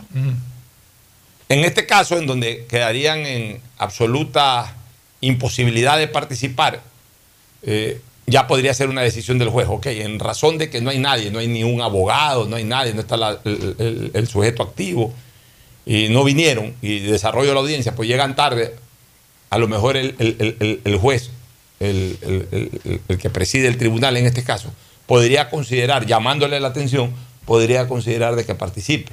Pero al final de cuentas esa es, esa es decisión del juez. El juez puede permitir o no puede permitir. La obligación de los sujetos procesales es estar a la hora de instalación de la audiencia. Eh, En ese sentido. Y lo correcto hubiese sido que el día anterior presenten un escrito. O unas horas antes. Pero no es que al momento de la instalación de la audiencia no puedo llegar. No puedes llegar, lo lamento. Se instala con las personas que están. Pero ahí ya viene la lectura entre líneas. El mensaje subliminal de que el tribunal que está desarrollando la audiencia manda una señal de que no tiene compromiso con nadie. O sea, que no tiene un compromiso puntual, no, no, eh, da chance a nada, sino que está desarrollando la audiencia y seguramente se pronunciará en derecho. Lo cual, si es así, no es una buena noticia para, en este caso, la persona que recibió el beneficio de esta acción constitucional, que es el ex vicepresidente Glass. Porque en derecho, si hay muchas cosas que rebatir y que pudieran originar una decisión de revocatoria de la decisión inicial por parte del Tribunal de Santa Elena. ¿Algún criterio, Gustavo, sobre estos temas? Sí, yo creo que lo que está sucediendo en el Tribunal de Santa Elena eh, tiene todavía mucha agua que correr bajo ese puente. Y hay un nuevo actor en todo esto. Alemania diciendo que se trata de un ciudadano alemán. Valdría la pena ver desde cuándo Glass tiene esa nacionalidad y por qué, eh, por qué no desde hace mucho tiempo Alemania ah, hubiera salido a decir, bueno, este es un ciudadano alemán, voy a revisar los procesos o algo por el estilo. Entonces, como esta gente no apuntaba sin hilo, yo creo que debemos prepararnos para ver un sinnúmero de, de arte del biribiriloque, como a ti te gusta decir, y también a Carlos Julio Arosemena, por supuesto, le encantaba la frase.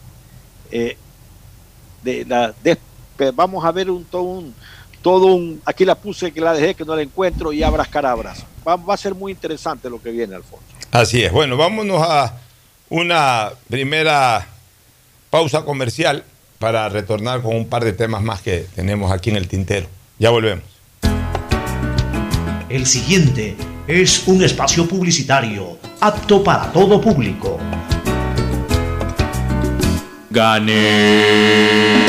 Con tus ahorros en Banco del Pacífico siempre ganas. Por cada 50 dólares de incremento mensual en tu cuenta de ahorros, participa por el departamento de tus sueños. Además, gana increíbles premios mensuales. Tres autos Kia Soluto 0 kilómetros, tres cruceros por el Caribe, cuatro cuentas de ahorros con mil dólares, 400 tarjetas de gasolina, 220 tarjetas de regalo. Si no tienes una cuenta de ahorros, ábrela en la app Onboard BDP. Banco del Pacífico, tu banco banco. Revisa términos y condiciones en www.bancodelpacifico.com. El progreso y bienestar para ti y tu familia van porque van, van porque van. La Prefectura del Guayas con el municipio de Guayaquil. Transformamos las vidas de medio millón de guayaquileños de la parroquia Febres Cordero con el asfaltado de 32 calles, entre las que están Gómez Rendón desde Puente Patria hasta Avenida Domingo Norero en ambos sentidos, la calle Cuenca, Capitán Nájera, Medardo Ángel Silva, las calles 39 hasta la 43, las obras en Guayaquil. Van porque van. Prefectura del Guayas, Susana González, prefecta. Nuevas obras para el sector Isla Trinitaria. Estamos realizando la pavimentación de calles, construcción de aceras, bordillos y la arborización en todo este sector para beneficiar así a todos sus habitantes, mejorando su movilidad.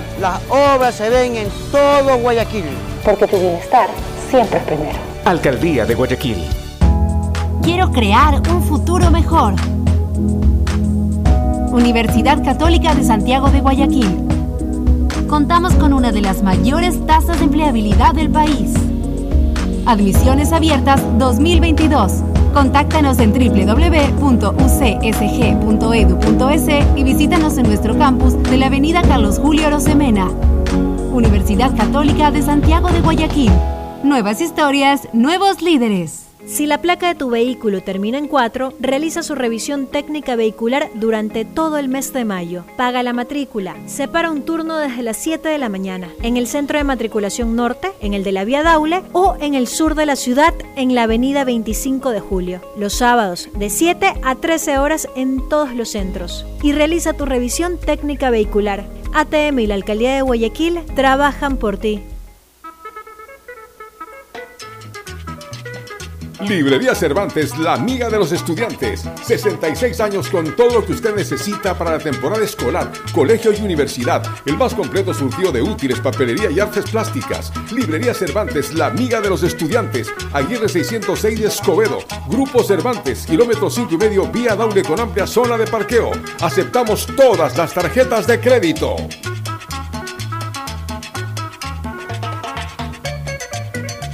¡Gané! ¡Gané!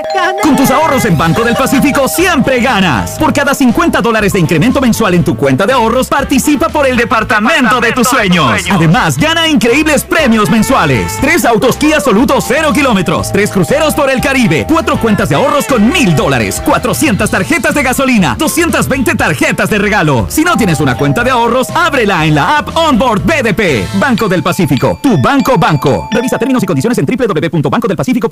Durante años, mis hermanos y yo hemos competido por ser el favorito de mamá. Le regalé los grandes éxitos de Luis Miguel, autografiado, y nada. El año pasado, una nieta idéntica a ella, hasta con su nombre. Y nada. Pero este año, sé que seré su favorito con Pacificar.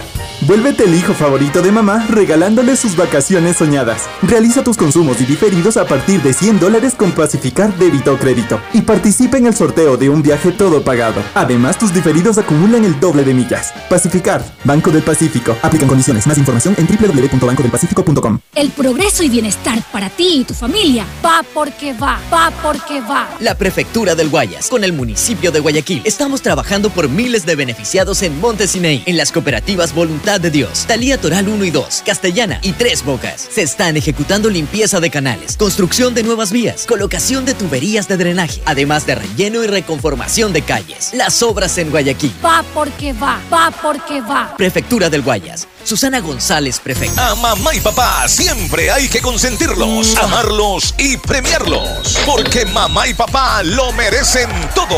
Y con Mole el Fortín podrás llevarte a casa un espectacular Cherry Tigo 2 para disfrutarlo en familia. Además, podrán ganar órdenes de compra y fabulosos electrodomésticos. Ven, visita y compra en Mole el Fortín y participa por estos extraordinarios premios. Recuerda que en promociones Mole el Fortín te conviene.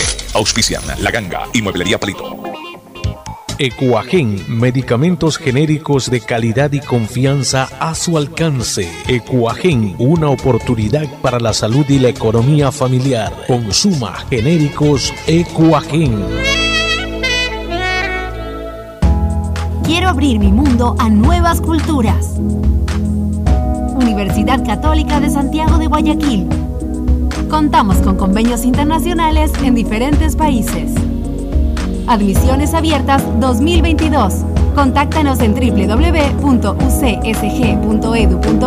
y visítanos en nuestro campus de la Avenida Carlos Julio Rosemena.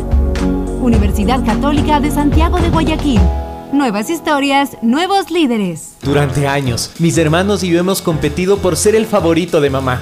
Le regalé los grandes éxitos de Luis Miguel, autografiado, y nada. El año pasado, una nieta idéntica a ella, hasta con su nombre, y nada. Pero este año, sé que seré su favorito con Pacificar. Vuélvete el hijo favorito de mamá regalándole sus vacaciones soñadas. Realiza tus consumos y diferidos a partir de 100 dólares con Pacificar débito o crédito. Y participa en el sorteo de un viaje todo pagado. Además, tus diferidos acumulan el doble de millas. Pacificar, Banco del Pacífico. Aplican condiciones. Más información en www.bancodelpacifico.com. El progreso y bienestar para ti y tu familia van porque van, van porque van. La Prefectura del Guayas, con el municipio de Guayaquil, trabajamos por miles de familias en el sector de Nueva Prosperina, con la reconformación de vías e instalación de tuberías de drenaje de aguas lluvias en más de 50 caminos internos. Las cooperativas beneficiadas son Cooperativa Las Cañas, Cooperativa Valerio Estacio Bloque 2, Bloque 3, Bloque 4 y Bloque 5. Las obras en Guayaquil. Van porque van, van porque van. Prefectura del Guayas. Susana González. Con tus ahorros en Banco del Pacífico siempre ganas. Por cada 50 dólares de incremento mensual en tu cuenta de ahorros, participa por el departamento de tus sueños. Además, gana increíbles premios mensuales. Tres autos Kia Soluto 0 kilómetros, tres cruceros por el Caribe, cuatro cuentas de ahorros con mil dólares, 400 tarjetas de gasolina, 220 tarjetas de regalo. Si no tienes una cuenta de ahorros, ábrela en la app Onboard BDP. Banco del Pacífico, tu banco banco. Revisa términos y condiciones en www.bancodelpacifico.com.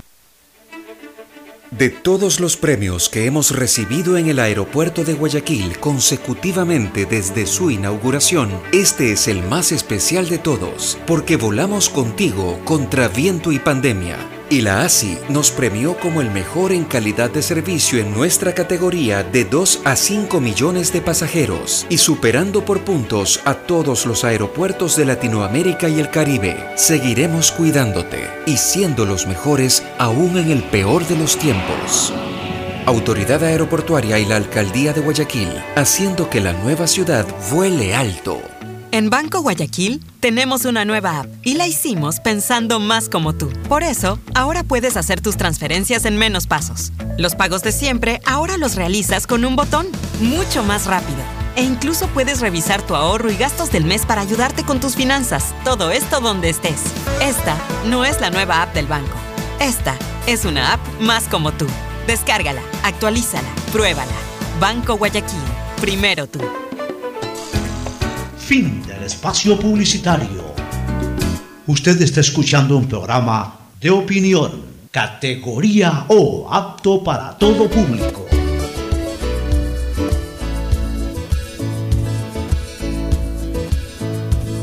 Camino sobre tu piel morena y siento tu latido. Y miro todo lo bueno que los dos hemos vivido. Te digo, solo hay razones para estar agradecido. Es lo que somos y lo que siempre hemos sido. Amigos, porque ganamos cuando mucho hemos perdido. Somos lo mismo, porque peleamos contra el mismo enemigo. Muy bien, retornamos eh, Gustavo y Fernando. Oye, un tema que yo sí quiero comentarlo, pero más como, como mensaje, como concepto, no, no para machacar en, los mismos personajes, eh, ni nada por el estilo. Ha circulado ayer un video a través de esta cuenta que se llama arroba código vidrio Ecuador. En esta, en, esta, en esta cuenta de Twitter hay un video del ex vicepresidente Jorge Glass Espinel. Déjame ver si te lo paso, Isaí, para que tú puedas ponerlo en la computadora y, inmediatamente pues rescatar el audio. Me gustaría que lo escuche la gente porque, porque es lo que yo considero la, la antítesis de un estadista. La antítesis en cuanto a conceptos. ¿no? Ustedes ven que yo aquí no me he eh, inmiscuido mucho en eh, estos temas ya a, condenar eh, exacerbadamente ni nada, porque eh, he dejado que la justicia trabaje y más bien critico, sí, de que muchos políticos en este tema de Jorge Glass Espinel, que se está ventilando en Santa Elena, estén haciendo presencia ahí en la unidad judicial, porque politizan el caso. El político tiene que entender que es político. Ahí yo veo una serie de detractores del expresidente Correa que son políticos, que están metidos en el tema, entonces terminan politizando el caso, terminan generando una imagen. Ellos son los que coadyuvan a generar una imagen de persecución política, porque son políticos que siempre han ventilado desde los políticos que están metidos ahí. A, a lo mejor no influyen en nada, de hecho no están influyendo en nada, pero, pero la presencia termina haciéndoles el juego al criterio de que esto es una persecución política. El político ya cumple su rol de político y hasta ahí debe de llegar. No debe de irse a meter a las audiencias ni nada, porque eso ya lo debe de ventilar en este caso eh, los las diferentes partes procesales que tiene el Estado, la Fiscalía, eh, los jueces, la Procuraduría. Ya cuando un político comienza a meterse y, y ser directamente el acusador en, en- en un juicio y todo, lo hacen para los pantallazos.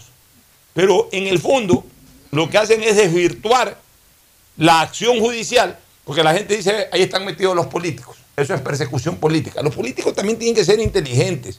No en todos lados, no en todo arroz con menestra tienen que estar presentes. No son carne o pescado que tienen que estar metidos en, en todo menestra. Deben de saber hasta dónde deben de llegar, ventilar las cosas desde lo político y ahí darles el paso a, a- a- a lo judicial. Y monitorear desde afuera, a distancia, dar alguna opinión, pero no estar metidos ahí en, en las afueras de las unidades judiciales. Ahí estoy escuchando a un par de políticos reconocidos como políticos que están ahí metidos en la unidad judicial y mandando voces de WhatsApp y todo. Había es un error garrafal. Había pedido a Mico Curay.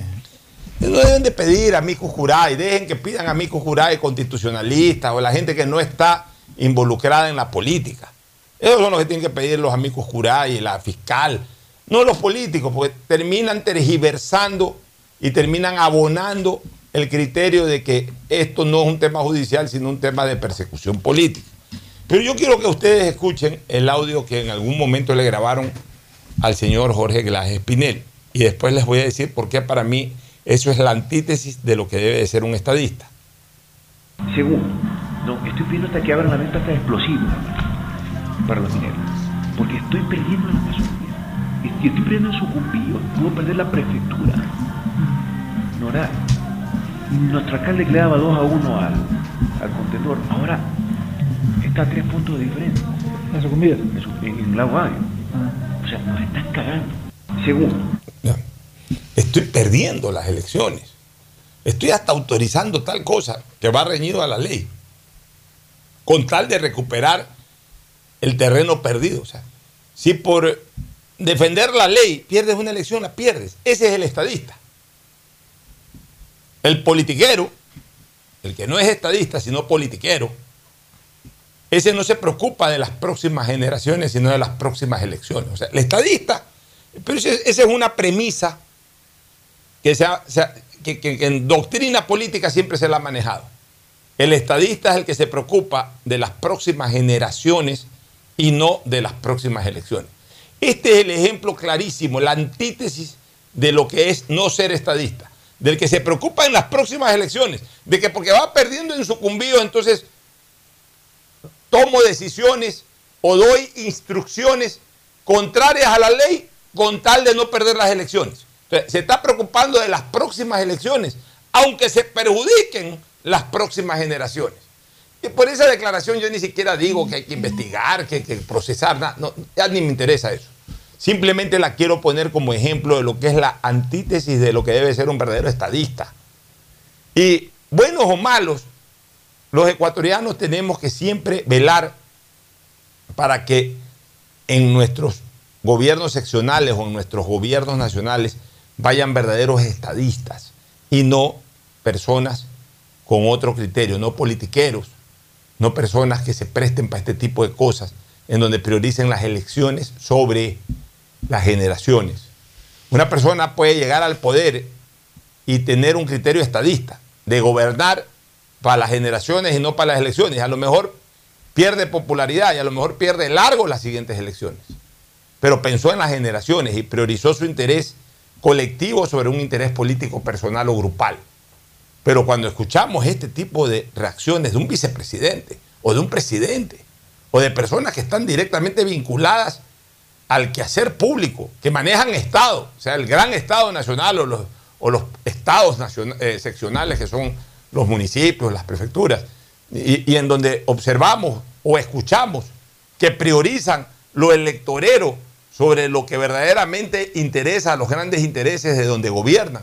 Entonces no estamos ante un estadista, estamos ante un chantajista, estamos ante un politiquero, estamos ante un ciudadano o una persona que perdió totalmente el norte para lo cual fue a ese cargo que ostenta Fernando y Gustavo.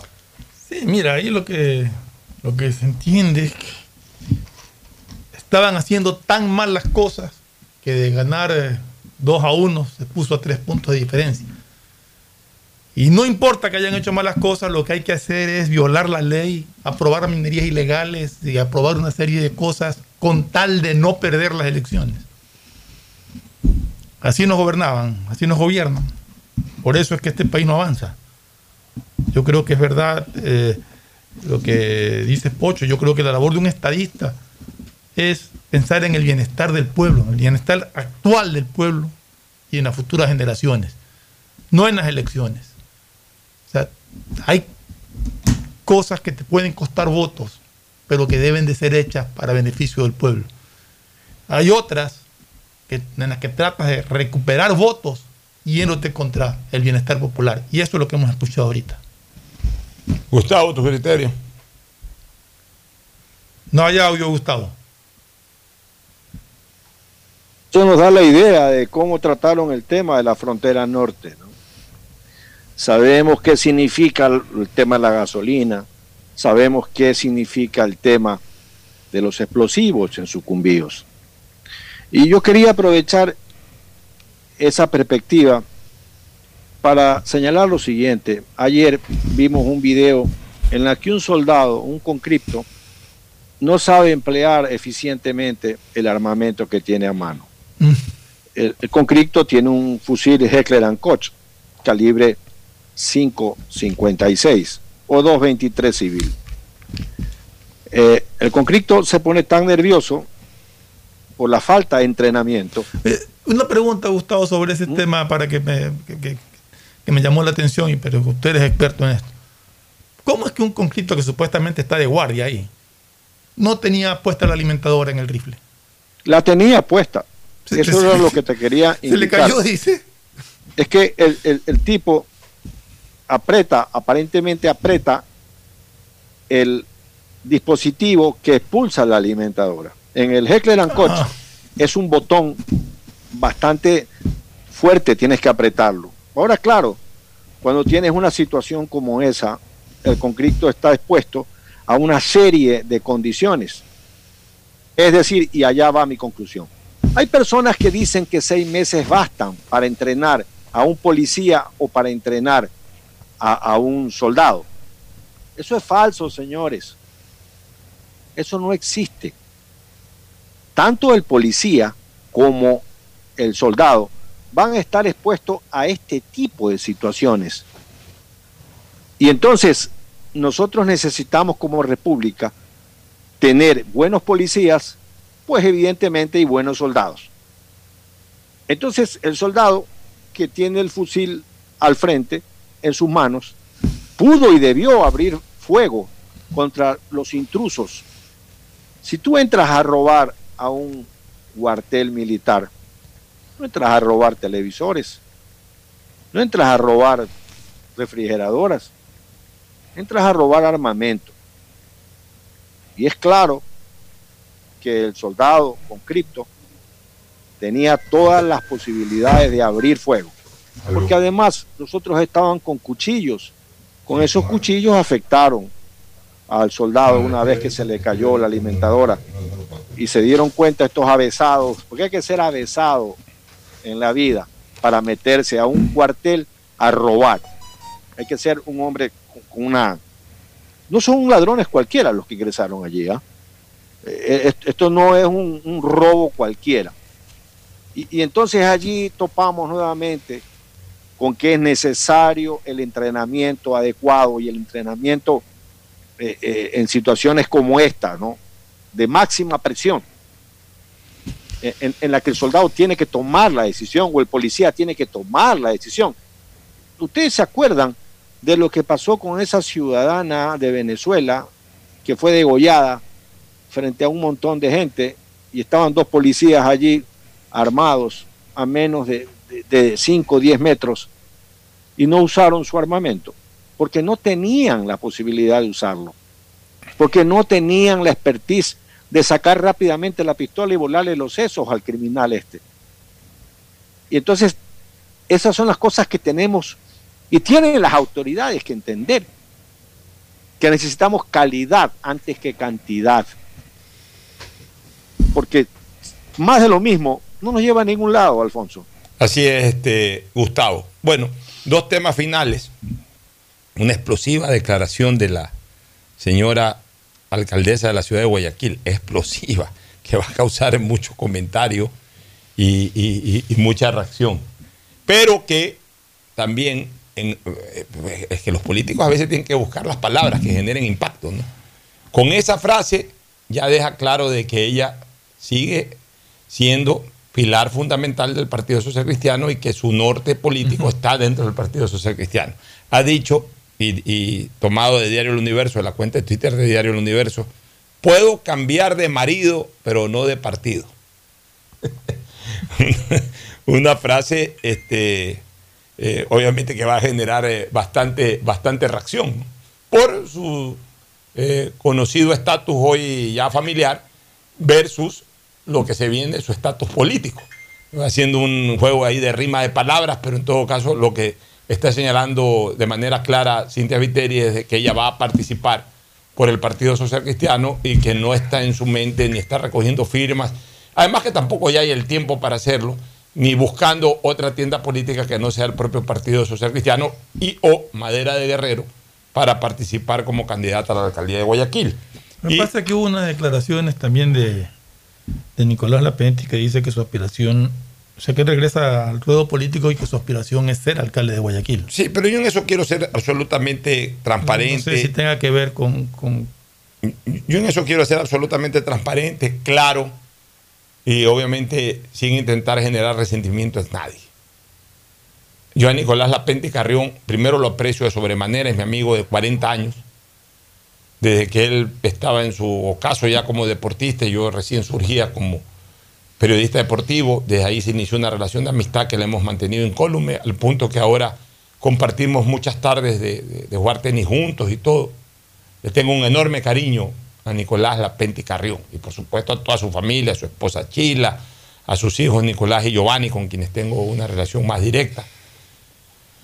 Pero las cosas hay que decir como, como deben, deben de decirse.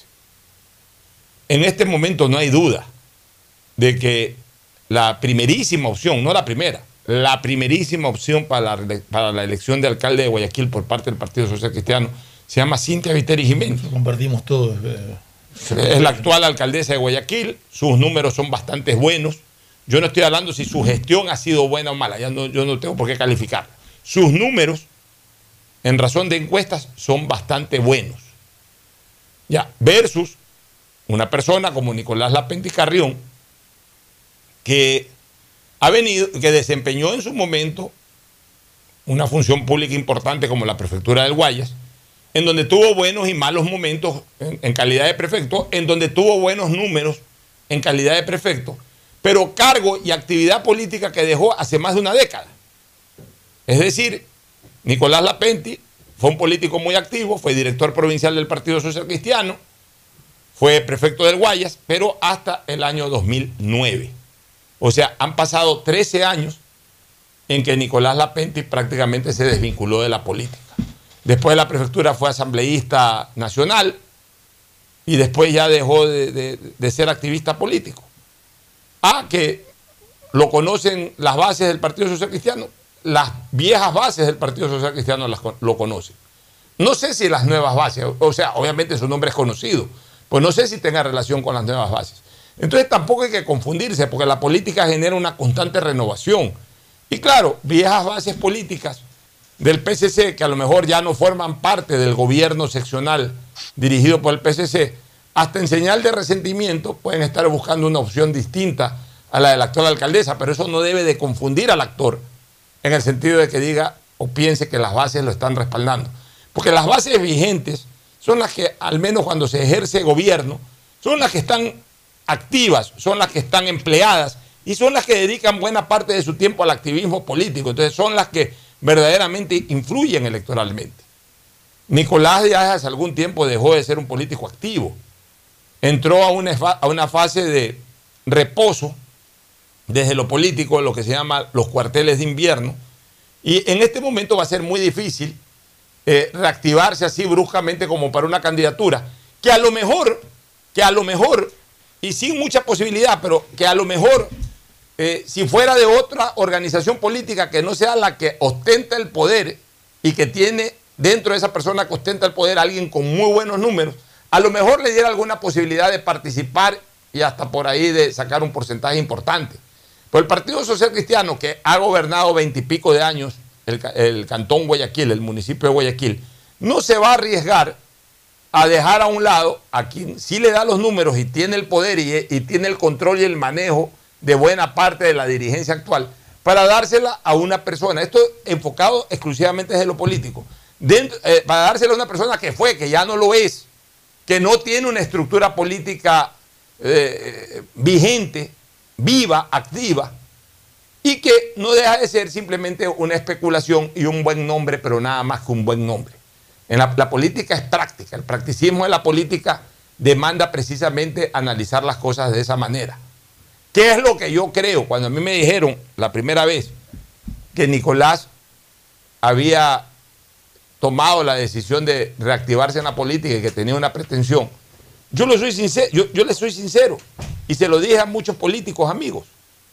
Yo lo que creo es que Nicolás está presionando un poco al interior, apuntando a lo mayor, que es la alcaldía de Guayaquil, pero en el fondo posiblemente, primero, reactualizando su nombre como político, y segundo, negociar un espacio, por ejemplo, para formar parte del cabildo, encabezando una lista de concejales, en donde sería un excelente aporte. Ahí sí, porque un hombre ya visto de una manera más cívica, etcétera, podría ser un buen candidato a concejal, un muy buen candidato a concejal, con el empuje político que le diera la candidata a la alcaldía, que es la actual alcaldesa. Y dentro de esa negociación política interna, por ahí yo siempre he dicho, o he sostenido a estos amigos, es probable de que la Pente a lo mejor negocie en paquete. Es decir, eh, para no estar o para no seguir con esto, ok, cojo una concejalía, cojo eh, encabezar una lista de concejal y, por ejemplo, eh, una vez que lleguemos al consejo y si tenemos una mayoría, ser la opción para una vicealcaldía. Y convertirse a estas alturas de su vida, Nicolás Lapente Carrión, en el Lucho Chiriboga de las primeras administraciones de Nebot y de las administraciones de León Febres Cordero, es decir, el vicealcalde Maduro, el vicealcalde protocolario, el vicealcalde tranquilo, el vicealcalde que no anda con una ambición futura, simplemente para cumplir labores importantes en donde a veces los alcaldes, o en este caso la alcaldesa, no la pueden cumplir especialmente de orden protocolario. Porque en el caso de León, en el caso de Nebot y también en el caso de Cintia Viteri, han sido alcaldes que les ha gustado muy poco asistir a temas protocolarios y siempre delegaban, en el caso de, especialmente de León y Nebot, siempre delegaban esa acción a, quien era su vicealcalde, a Lucho Chiriboga Parra. Entonces podría convertirse Nicolás Lapenti en el Lucho Chiriboga Parra que tuvo, para Cintia Viteri, que tuvo en su momento León Febres Cordero y que tuvo Jaime Nebot. Yo por ahí más o menos he olfateado eh, eh, esta maniobra política que nos ha planteado Nicolás Lapenti Carrión. Si a mí me preguntan, lo ves a Nicolás Lapente Carrión para eh, defenestrar, hablemos así, o para sacar del camino a Cintia Viteri en la carrera a la alcaldía de Guayaquil, te digo absolutamente que no. Y es más, nadie, el único, Nebot, que no puede ser, incluso por ley, no puede ser ya nuevamente candidato a la alcaldía. Y de ahí nadie más. De ahí nadie más. De hecho, el mismo Nebot, hace algunos meses atrás, señaló de que era ya prácticamente indiscutida la candidatura de Cintia Viteri a la reelección como alcaldesa de Guayaquil. Ya después el pueblo observará, el pueblo valorará si es que Cintia hizo una buena gestión y vale la pena ratificarla, si es que a lo mejor a la mayoría no le gustó y, eligen a otra persona. Pero dentro de su tienda, que es el Partido Social Cristiano, yo creo que es absolutamente indiscutida su candidatura a la alcaldía de Guayaquil. Y vuelvo a repetir, yo más bien veo esto como una maniobra de negociación interna legítima, absolutamente legítima y política, que está impulsando Nicolás Lapenti. No sé si tengan algún comentario, Gustavo. solamente decir que es una opinión de, y un deseo válido y, legítimo de Nicolás Lapenti aspirar a la alcaldía de Guayaquil. Ya no es que ha dicho que si no es candidato se va a retirar del partido y nada, se someterá a lo que decida el partido, pero tiene esa aspiración y tiene todo el derecho a tenerla, ¿no? Es legítima esa aspiración y es legítimo incluso plantearla para una eh, posibilidad de negociación para otro ámbito dentro del próximo proceso electoral. Gustavo. Yo creo que va a ser muy difícil ganarle a la abogada Cintia Viteri Jiménez en la reelección de la alcaldía de Guayaquil. No, ya yo doy por sentado que va a ser la candidata del Partido Social Cristiano. Pero frente a todos los candidatos que pudieran haber, eh, me puedo conjeturar que sumado los votos de todos los candidatos, no le van a lograr ganar a, la abogada Viteri. El pueblo será el que definitivamente califique o no su gestión. Eso es un político, el que se somete al escrutinio del pueblo. El pueblo te va a decir si fuiste un buen alcalde o no lo fuiste. Esperemos, Alfonso, y que hablen las urnas. Así es. Bueno, nos vamos a una pausa, Gustavo, y entramos al segmento deportivo. Ya está por aquí Agustín Filopentor, Guevara Morillo y Tete, Tadeo Tinoco. Ya volvemos. Estaremos hablando, Fernando, por la tarde. Mañana estaremos festejando. Mucha hora de noche. Auspician este programa. Aceites y lubricantes Gulf, el aceite de mayor tecnología en el mercado. Acaricia el motor de tu vehículo para que funcione como un verdadero Fórmula 1 con aceites y lubricantes Gulf. ¿Quieres estudiar, tener flexibilidad horaria y escoger tu futuro? En la Universidad Católica Santiago de Guayaquil trabajamos para el progreso en educación, ofreciendo cada día la mejor calidad y para ello estamos a un clic de distancia. Escoge la carrera de tu vocación. Puede ser marketing, administración de empresas, emprendimiento e innovación social, turismo, contabilidad y auditoría, trabajo social y también derecho. Consulta en nuestra página web mayor información y esquemas de admisión. Universidad Católica Santiago de Guayaquil, formando siempre líderes. En Banco Guayaquil no solo te estamos escuchando, estamos trabajando permanentemente para hacer cada una de tus sugerencias, porque lo mejor de pensar menos como banco y más como tú es que lo estamos haciendo juntos. Banco Guayaquil, primero tú. Elegimos conectarnos con la mejor red del país para trabajar o estudiar con la mayor velocidad y la seguridad de tener una buena señal en cualquier lugar. Solo en Claro puedes disfrutar de todas las APPs y ver todas las series y películas usando los gigas como quieras, porque conectados con la mayor velocidad y la mayor cobertura, podemos más. Más información en claro.com.es. Por tus ahorros en el Banco del Pacífico siempre ganas. Por cada 50 dólares de incremento mensual en tu cuenta de ahorros, participa en el sorteo por el departamento de tus sueños. Además, gana premios mensuales como autos Kia 0 kilómetros, cruceros por el Caribe, 400 tarjetas de gasolina, cuentas de ahorros por mil dólares. Si no tienes una cuenta de ahorros, ábrela a través de la APP Onda Board del Banco del Pacífico. El progreso y bienestar para ti y tu familia va porque va, va porque va. La Prefectura del Guayas, con el municipio de Guayaquil, estamos trabajando por miles de beneficiados en Montesinei, en las cooperativas Voluntad de Dios, Talía Toral 1 y 2, Castellana y Tres Bocas. Se están ejecutando limpieza de canales, construcción de nuevas vías, colocación de tuberías de drenaje, además de relleno y reconformación de calles. Las obras en Guayaquil. Va porque va, va porque va. Prefectura del Guayas. Susana González, prefecta. Durante años, mis hermanos y yo hemos competido por ser el favorito de mamá. Le regalé los grandes éxitos de Luis Miguel, autografiado, y nada. El año pasado, una nieta idéntica a ella, hasta con su nombre, y nada. Pero este año, sé que seré su favorito con Pacificar. Vuélvete el hijo favorito de mamá regalándole sus vacaciones soñadas. Realiza tus consumos y diferidos a partir de 100 dólares con Pacificar débito o crédito. Y participa en el sorteo de un viaje todo pagado. Además, tus diferidos acumulan el doble de millas. Pacificar, Banco del Pacífico. Aplican condiciones. Más información en www.bancodelpacifico.com. Estamos en la hora del pocho. En la hora del pocho presentamos Deportes, Deportes.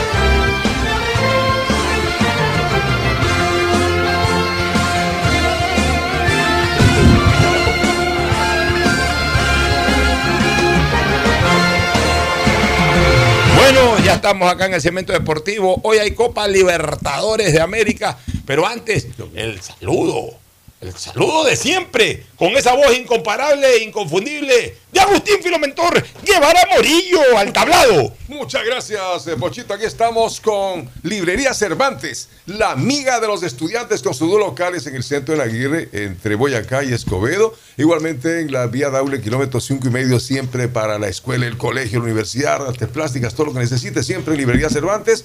Y bueno, hablaremos de Copa Libertadores. También se nos fueron los de Copa Sudamericana. Parece que nos cuente Tadeo Tino. ¿Qué tal? ¿Cómo están? Totalmente. te, te, te, te, te, te. Gracias, Pocho. ¿Cómo están? Buenas tardes. Sí, el Había- detalle. Un ratito, había una famosa presentadora argentina, Tete Custarot. A mí me encantaba, estoy hablando de 70 años. ¿Qué? Que presentaba siglo XX Cambalache en Telefe Argentina. Siglo XX Cambalache. Tete Custarot. Qué mujer ¿El más programa hermosa. se llamaba así? Siglo XX Cambalache. ¿Qué nombre? Eh, No, es que era interesantísimo. porque- no, no, era interesantísimo para un programa de puras cosas del recuerdo. Ah. Lo hacía él y un famoso Fernando, no me acuerdo el apellido, Fernando algo era, este, el presentador, Tete Custarot. Una mujer hermosísima. Que ahora cuando pasan los años a veces sale todo, eh, man- mantiene obviamente siempre esos destellos de, de belleza, pero, pero en la época, eh, de, su esplendor, cuando presentaba ese, ese programa, hablo de año 92, 93, 94 en Telefe Argentina. Casi 30 años. Debe haber tenido en esa época esa señora cerca de 40 años. Wow. Era realmente una mujer impresionantemente bella, Tete Custarot. Ahora que digo Tete, por eso me acordé de ella. Qué Bueno, recuerdo. el tema, como le decía Agustín antes de entrar al aire, el tema de que ya dos equipos están eliminados oficialmente de Fuera, Copa fuera. Sudamericana. Eh, el empate, pero mira lo Católica cómico. soñar sí, pero mira lo cómico de Católica. Le marcan el gol a los 82. Anota el empate a los 90. Y con ese empate se quedan fuera de Copa Sudamericana. Y en el caso de 9 de octubre, que lo conversamos Penoso también fuera. Penoso y triste porque no es el primer partido. Es el cuarto partido seguido que le dan vuelta y le terminan empatando o ganando. Y los 9 de octubre mal en esto de la Copa y mal en el campeonato. Y huele que quieren la cabeza de Pechón León. Vamos Pero no hablaban de que Pechón León era el mejor técnico ecuatoriano. Ahora cambian la cara de la moneda y quieren un poco más la cabeza del técnico. A ver, el técnico ayer hace los cambios lógicos, mete a este muchacho C3 y mete a Williams para darle poder ofensivo, empató el partido 2 a 2, se lesionan los dos. Los dos que entraron al cambio para se le lesionaron. Oye, yo te digo una cosa. el Y en un lapso de 15 A minutos. ver, el, el problema de Pechón León no es su campaña en la Sudamericana, porque No. tampoco 9 de octubre nunca se ha destacado internacionalmente. El problema de Pechón León es su actual campaña de Liga Pro en que está último y no termina de salir y, Tiene que salir de y, y va, Cada vez va- se complica más. va aumentando de a poquito a poquito con un puntito, un puntito, un puntito, mientras que los otros habíamos advertido aquí desde inicio de año que se veía que no se iba a consolidar un, un- equipo colista. O sea, no hay, no hay un Olmedo de Riobamba del año pasado. Entonces, evidentemente, pues los que están arriba en 9 de octubre sí están ganando y- y- y lo están dejando estancado en 9. Entonces, eso sí es preocupante. Pero el tema va más allá de, de lo técnico, porque ya Pechón León demostró que es un buen técnico. Yo creo que a diferencia del año pasado, con, con alguna salvedad por ahí, los extranjeros de 9 de octubre no han rendido a la medida. O sea, mira, reemplazar a un jugador de las condiciones De y de la comprensión que tenía con, Con Luna. con Luna como cabezas es difícil. Y Fajardo. No lo he encontrado. Fajardo es difícil reemplazarlo. Es complejo. O sea, son, son problemas que se le han presentado a, al Pechón León. No han logrado encontrar ese eh, cómo, cómo suplir esa ausencia de esos jugadores. Pero en todo caso, los, los que de la Sudamericana, el único que yo creo que va a sobrevivir es Católica.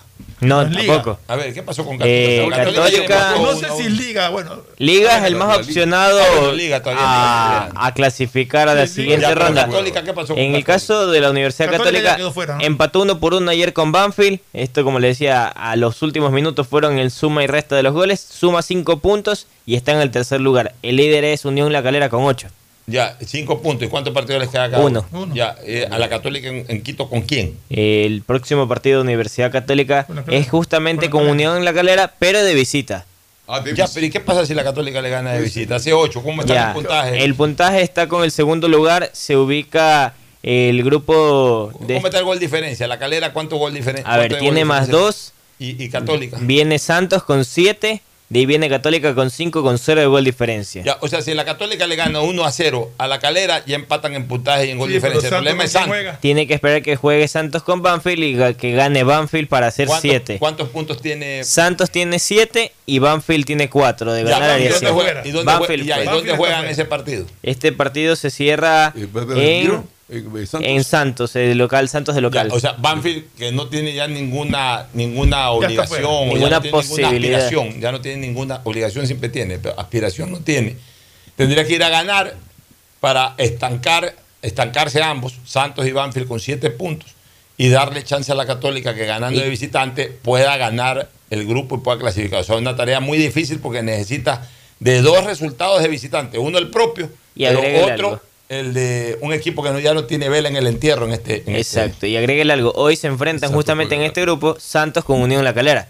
Ahí Ah, lo que le conviene el resultado de Santos. es... Ah, o sea, Ah, no, pues hoy está- hacer no, no, no, entonces ya matemáticamente ya no tiene ningún por no. eso. Santos Hoy- puede ganar ese partido. Hoy está, eso me Ah, faltaba. falta, falta el partido Santos Unión. Santos Unión La Calera, que es hoy 19 horas con 30. Ya eliminada. está eliminada la Católica, Está porque cualquier, Ya, pu- entonces. cualquier resultado que se dé entre Santos y Unión La Calera. eh, podría- Lo deja fuera, no, no hay manera. No hay sea, manera. el el empate, no, No, no, el empate, el empate lo, hace- lleva. 9 a la calera. Claro, y si gana nueve. Santos hace 10. Exacto. Ya, Sí. por Tiene ahí, que y dedicarse si al gana- campeonato no, no, ya, nomás, ya está fuera la Está Católica. fuera. La Católica ya tiene que dedicarse al campeonato. Campeonato. El gol de la Católica lo hizo Ismael Díaz, ¿no? Correcto, Ismael Díaz. Ya, mira, mira Fernando, miren amigos oyentes.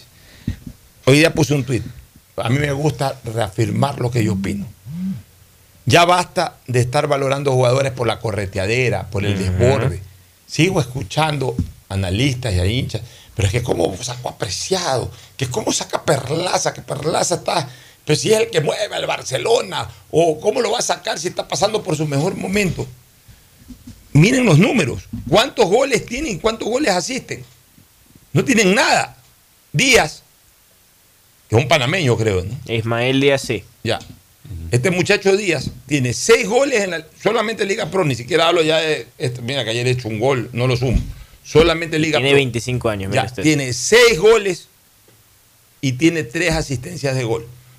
Del equipo que más goles ha hecho en el campeonato, que es Católica, ha hecho 23 goles la Católica. Este muchacho tiene nueve eh, participaciones directas en esos 23 goles. Es decir, ha participado activamente con el último pase o con el puntillazo final, ha participado en el 33% de los goles de la Universidad Católica. Eso es aporte. Eso es jugar bien. Ese es un jugador que verdaderamente le ha sido útil a su equipo. No eh, que porque desborda. O sea, aquí siguen confundiendo lo efectivo con lo vistoso. Por eso es que confunden el jugar bien con el jugar bonito. O sea, un técnico de fútbol le importa un bledo un jugador que gambetea. ¿Por qué creen ustedes que Gonzalo Plata no termina de ser titular en, en Europa? Porque es muy correlón, muy vicioso. No puede hacer goles. Ni hace goles. O sea, puede hacer una maravilla con la pelota. Puede Llegar a ganar todo, espectacular. pero si no Eso marca. aquí deslumbra a todo el mundo y estamos ante Mbappé. En Europa, eso ahí no le paran bola. En Europa ven es la eficacia. Vales, vales por la eficacia. En razón de cómo, cómo, cuántos goles haces y cuántos goles aportas, ese es tu valor comercial. 200 millones de euros o 200 mil dólares. Punto. No andan con vaina. Aquí es que se dejan llevar por lo vistoso y por lo inefectivo. Católica tiene que dedicarse al campeonato entonces ahora y nos están quedando la Liga, Barcelona e Independiente. Claro, el- los dos primeros que usted mencionaba están Copa Libertadores. Copa Libertadores. Copa Libertadores. Hoy es Liga de Quito versus Defensa y Justicia, 19 horas con 30 en la Copa Sudamericana. Ellos ¿Cómo está Liga? Segundos con 9 puntos en el grupo F. El líder es Atlético Goyanense con 12 puntos. Con 12. Con ambos, 12. juegan, ambos juegan hoy penúltima fecha.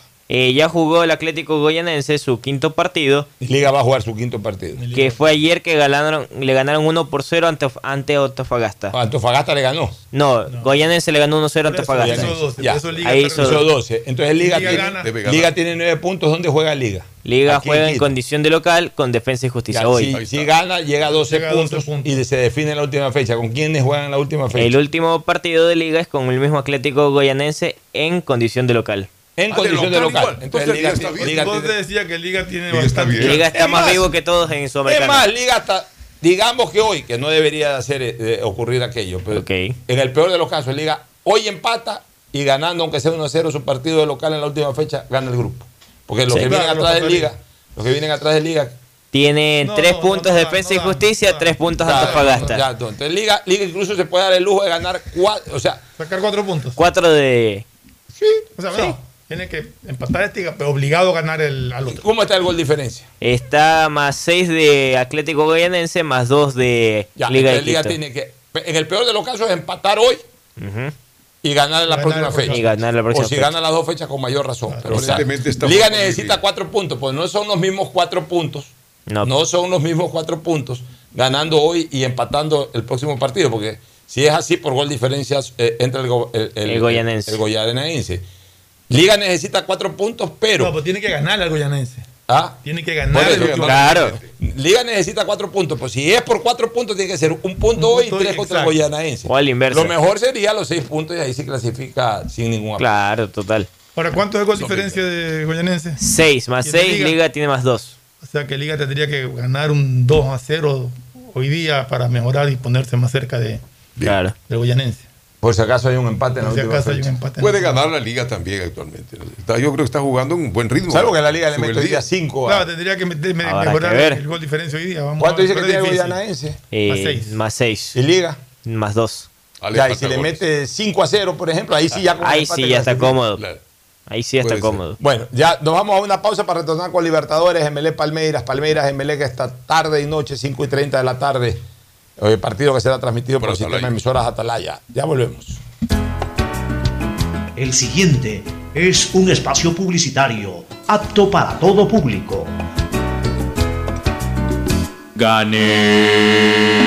Con tus ahorros en Banco del Pacífico siempre ganas. Por cada 50 dólares de incremento mensual en tu cuenta de ahorros, participa por el departamento de tus sueños. Además, gana increíbles premios mensuales. Tres autos Kia Soluto 0 kilómetros, tres cruceros por el Caribe, cuatro cuentas de ahorros con mil dólares, 400 tarjetas de gasolina, 220 tarjetas de regalo. Si no tienes una cuenta de ahorros, ábrela en la app Onboard BDP. Banco del Pacífico, tu banco banco. Revisa términos y condiciones en www.bancodelpacifico.com. El progreso y bienestar para ti y tu familia van porque van, van porque van. La Prefectura del Guayas con el municipio de Guayaquil. Transformamos las vidas de medio millón de guayaquileños de la parroquia Febres Cordero con el asfaltado de 32 calles, entre las que están Gómez Rendón desde Puente Patria hasta Avenida Domingo Norero en ambos sentidos, la calle Cuenca, Capitán Nájera, Medardo Ángel Silva, las calles 39 hasta la 43, las obras en Guayaquil. Van porque van. Prefectura del Guayas, Susana González, prefecta.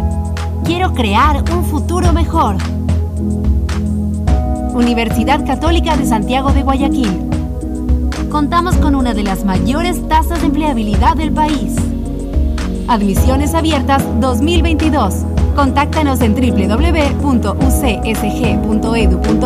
y visítanos en nuestro campus de la Avenida Carlos Julio Rosemena. Universidad Católica de Santiago de Guayaquil. Nuevas historias, nuevos líderes. Librería Cervantes, la amiga de los estudiantes. 66 años con todo lo que usted necesita para la temporada escolar, colegio y universidad. El más completo surtido de útiles, papelería y artes plásticas. Librería Cervantes, la amiga de los estudiantes. Aguirre 606 de Escobedo. Grupo Cervantes, kilómetro 5 y medio, vía doble con amplia zona de parqueo. Aceptamos todas las tarjetas de crédito.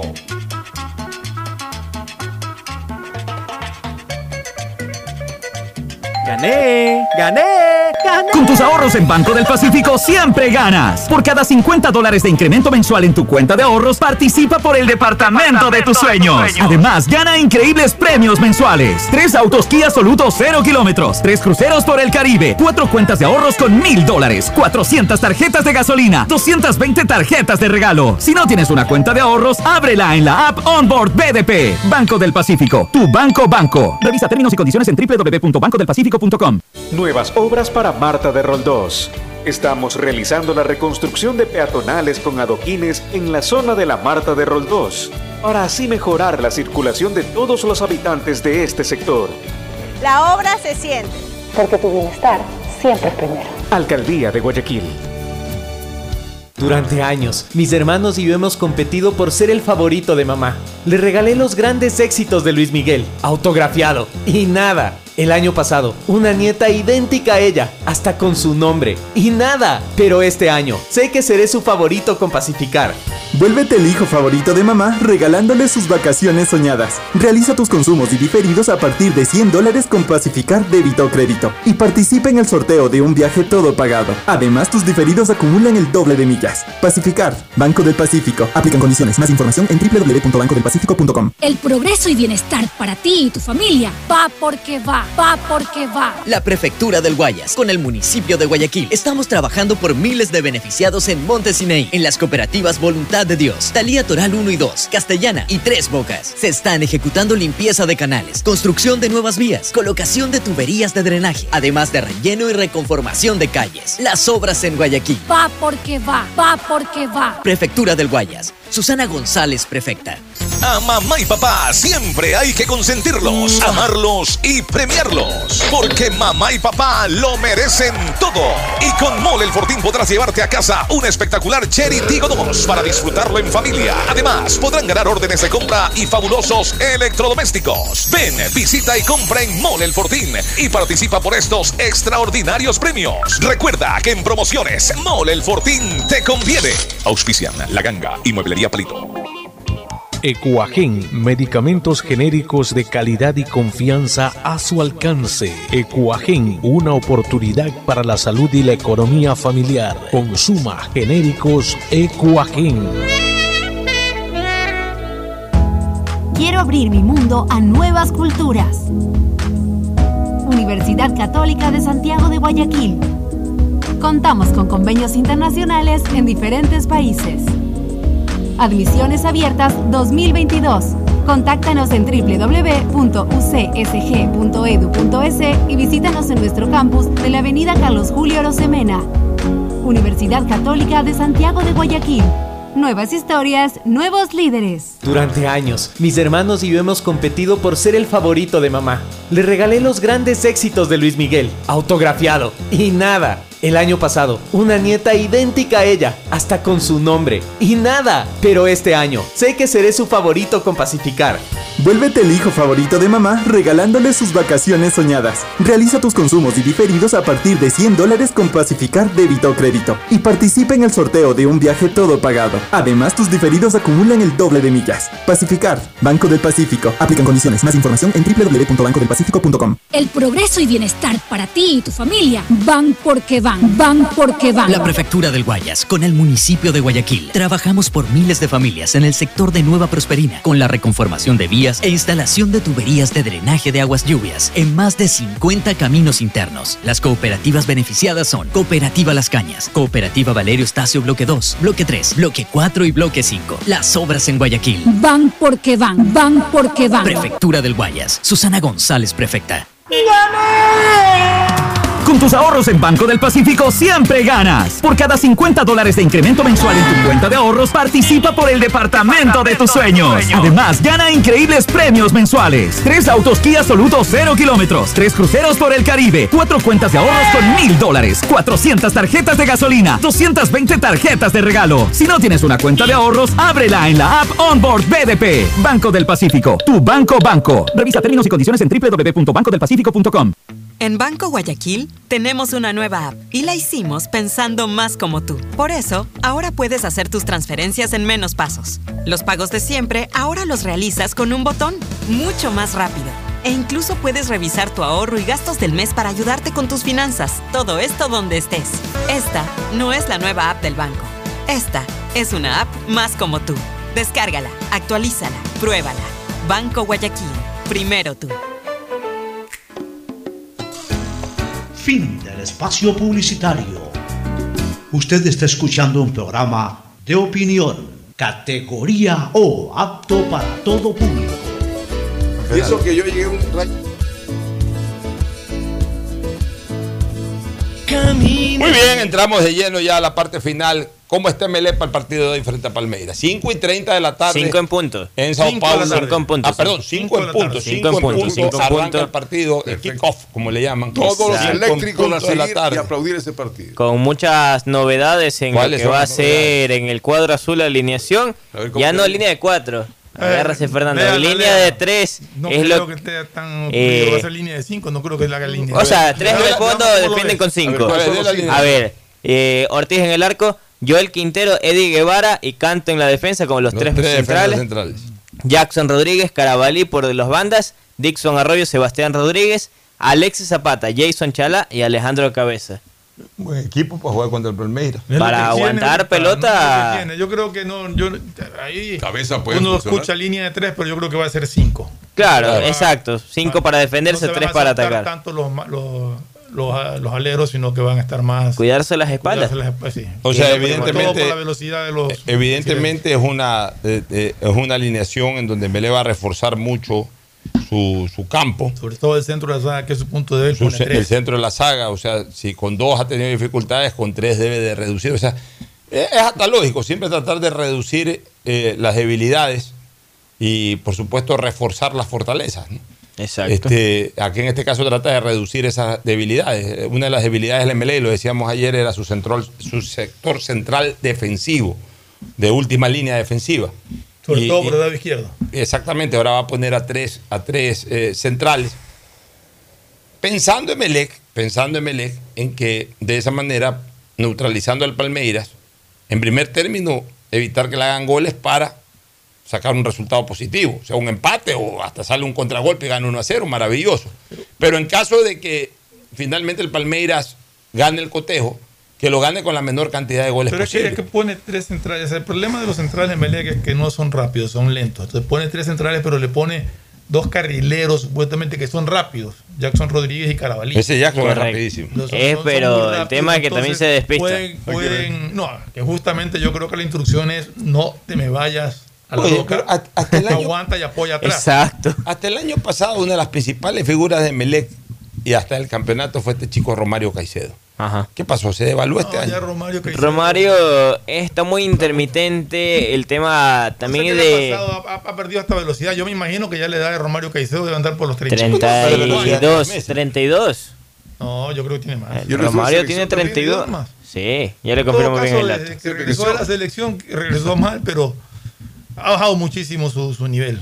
O sea, de por sí. 31. ¿Ah? 31 años tiene. De por sí, a mí Romario Caicedo siempre me dio, me dio la impresión de que daba mucha ventaja permitiendo centros. Él nunca fue un Bloqueador de centros. Exacto, nunca fue a tapar centros y dejaba centrar mucho. Y en Emelec se ha acostumbrado a subir mucho. Entonces, sí, entonces, ahí y- le das pero, el pero espacio. lo que pasa es que ya no antes regresaba muy Ya rápido, no. ahora ya no tiene ese retorno. Habrá que ver qué calidad de contención tenga el equipo de Melé. Carabalí es mucho más rápido en ese sentido y, y- y tiene oficio de marcador. Porque Un brasileño como le cuenta, ¿no? local Entonces es no peligrosísimo, un brasileño de Total. local. Porque bueno, a mí me ha tocado estar Pero en no es partidos. tampoco eh, Palmeiras trata, trata de Yo arrollar. creo que el medio campo de Melé con Sebastián Rodríguez y Arroyo ya se, se equilibra bastante y siempre tiene soporte de Zapata que corretea mucho para ayudar en marca. Y que se mete mucho al medio para mete- apoyar exacto. y empezar a salir del juego, que es lo que necesita Melec.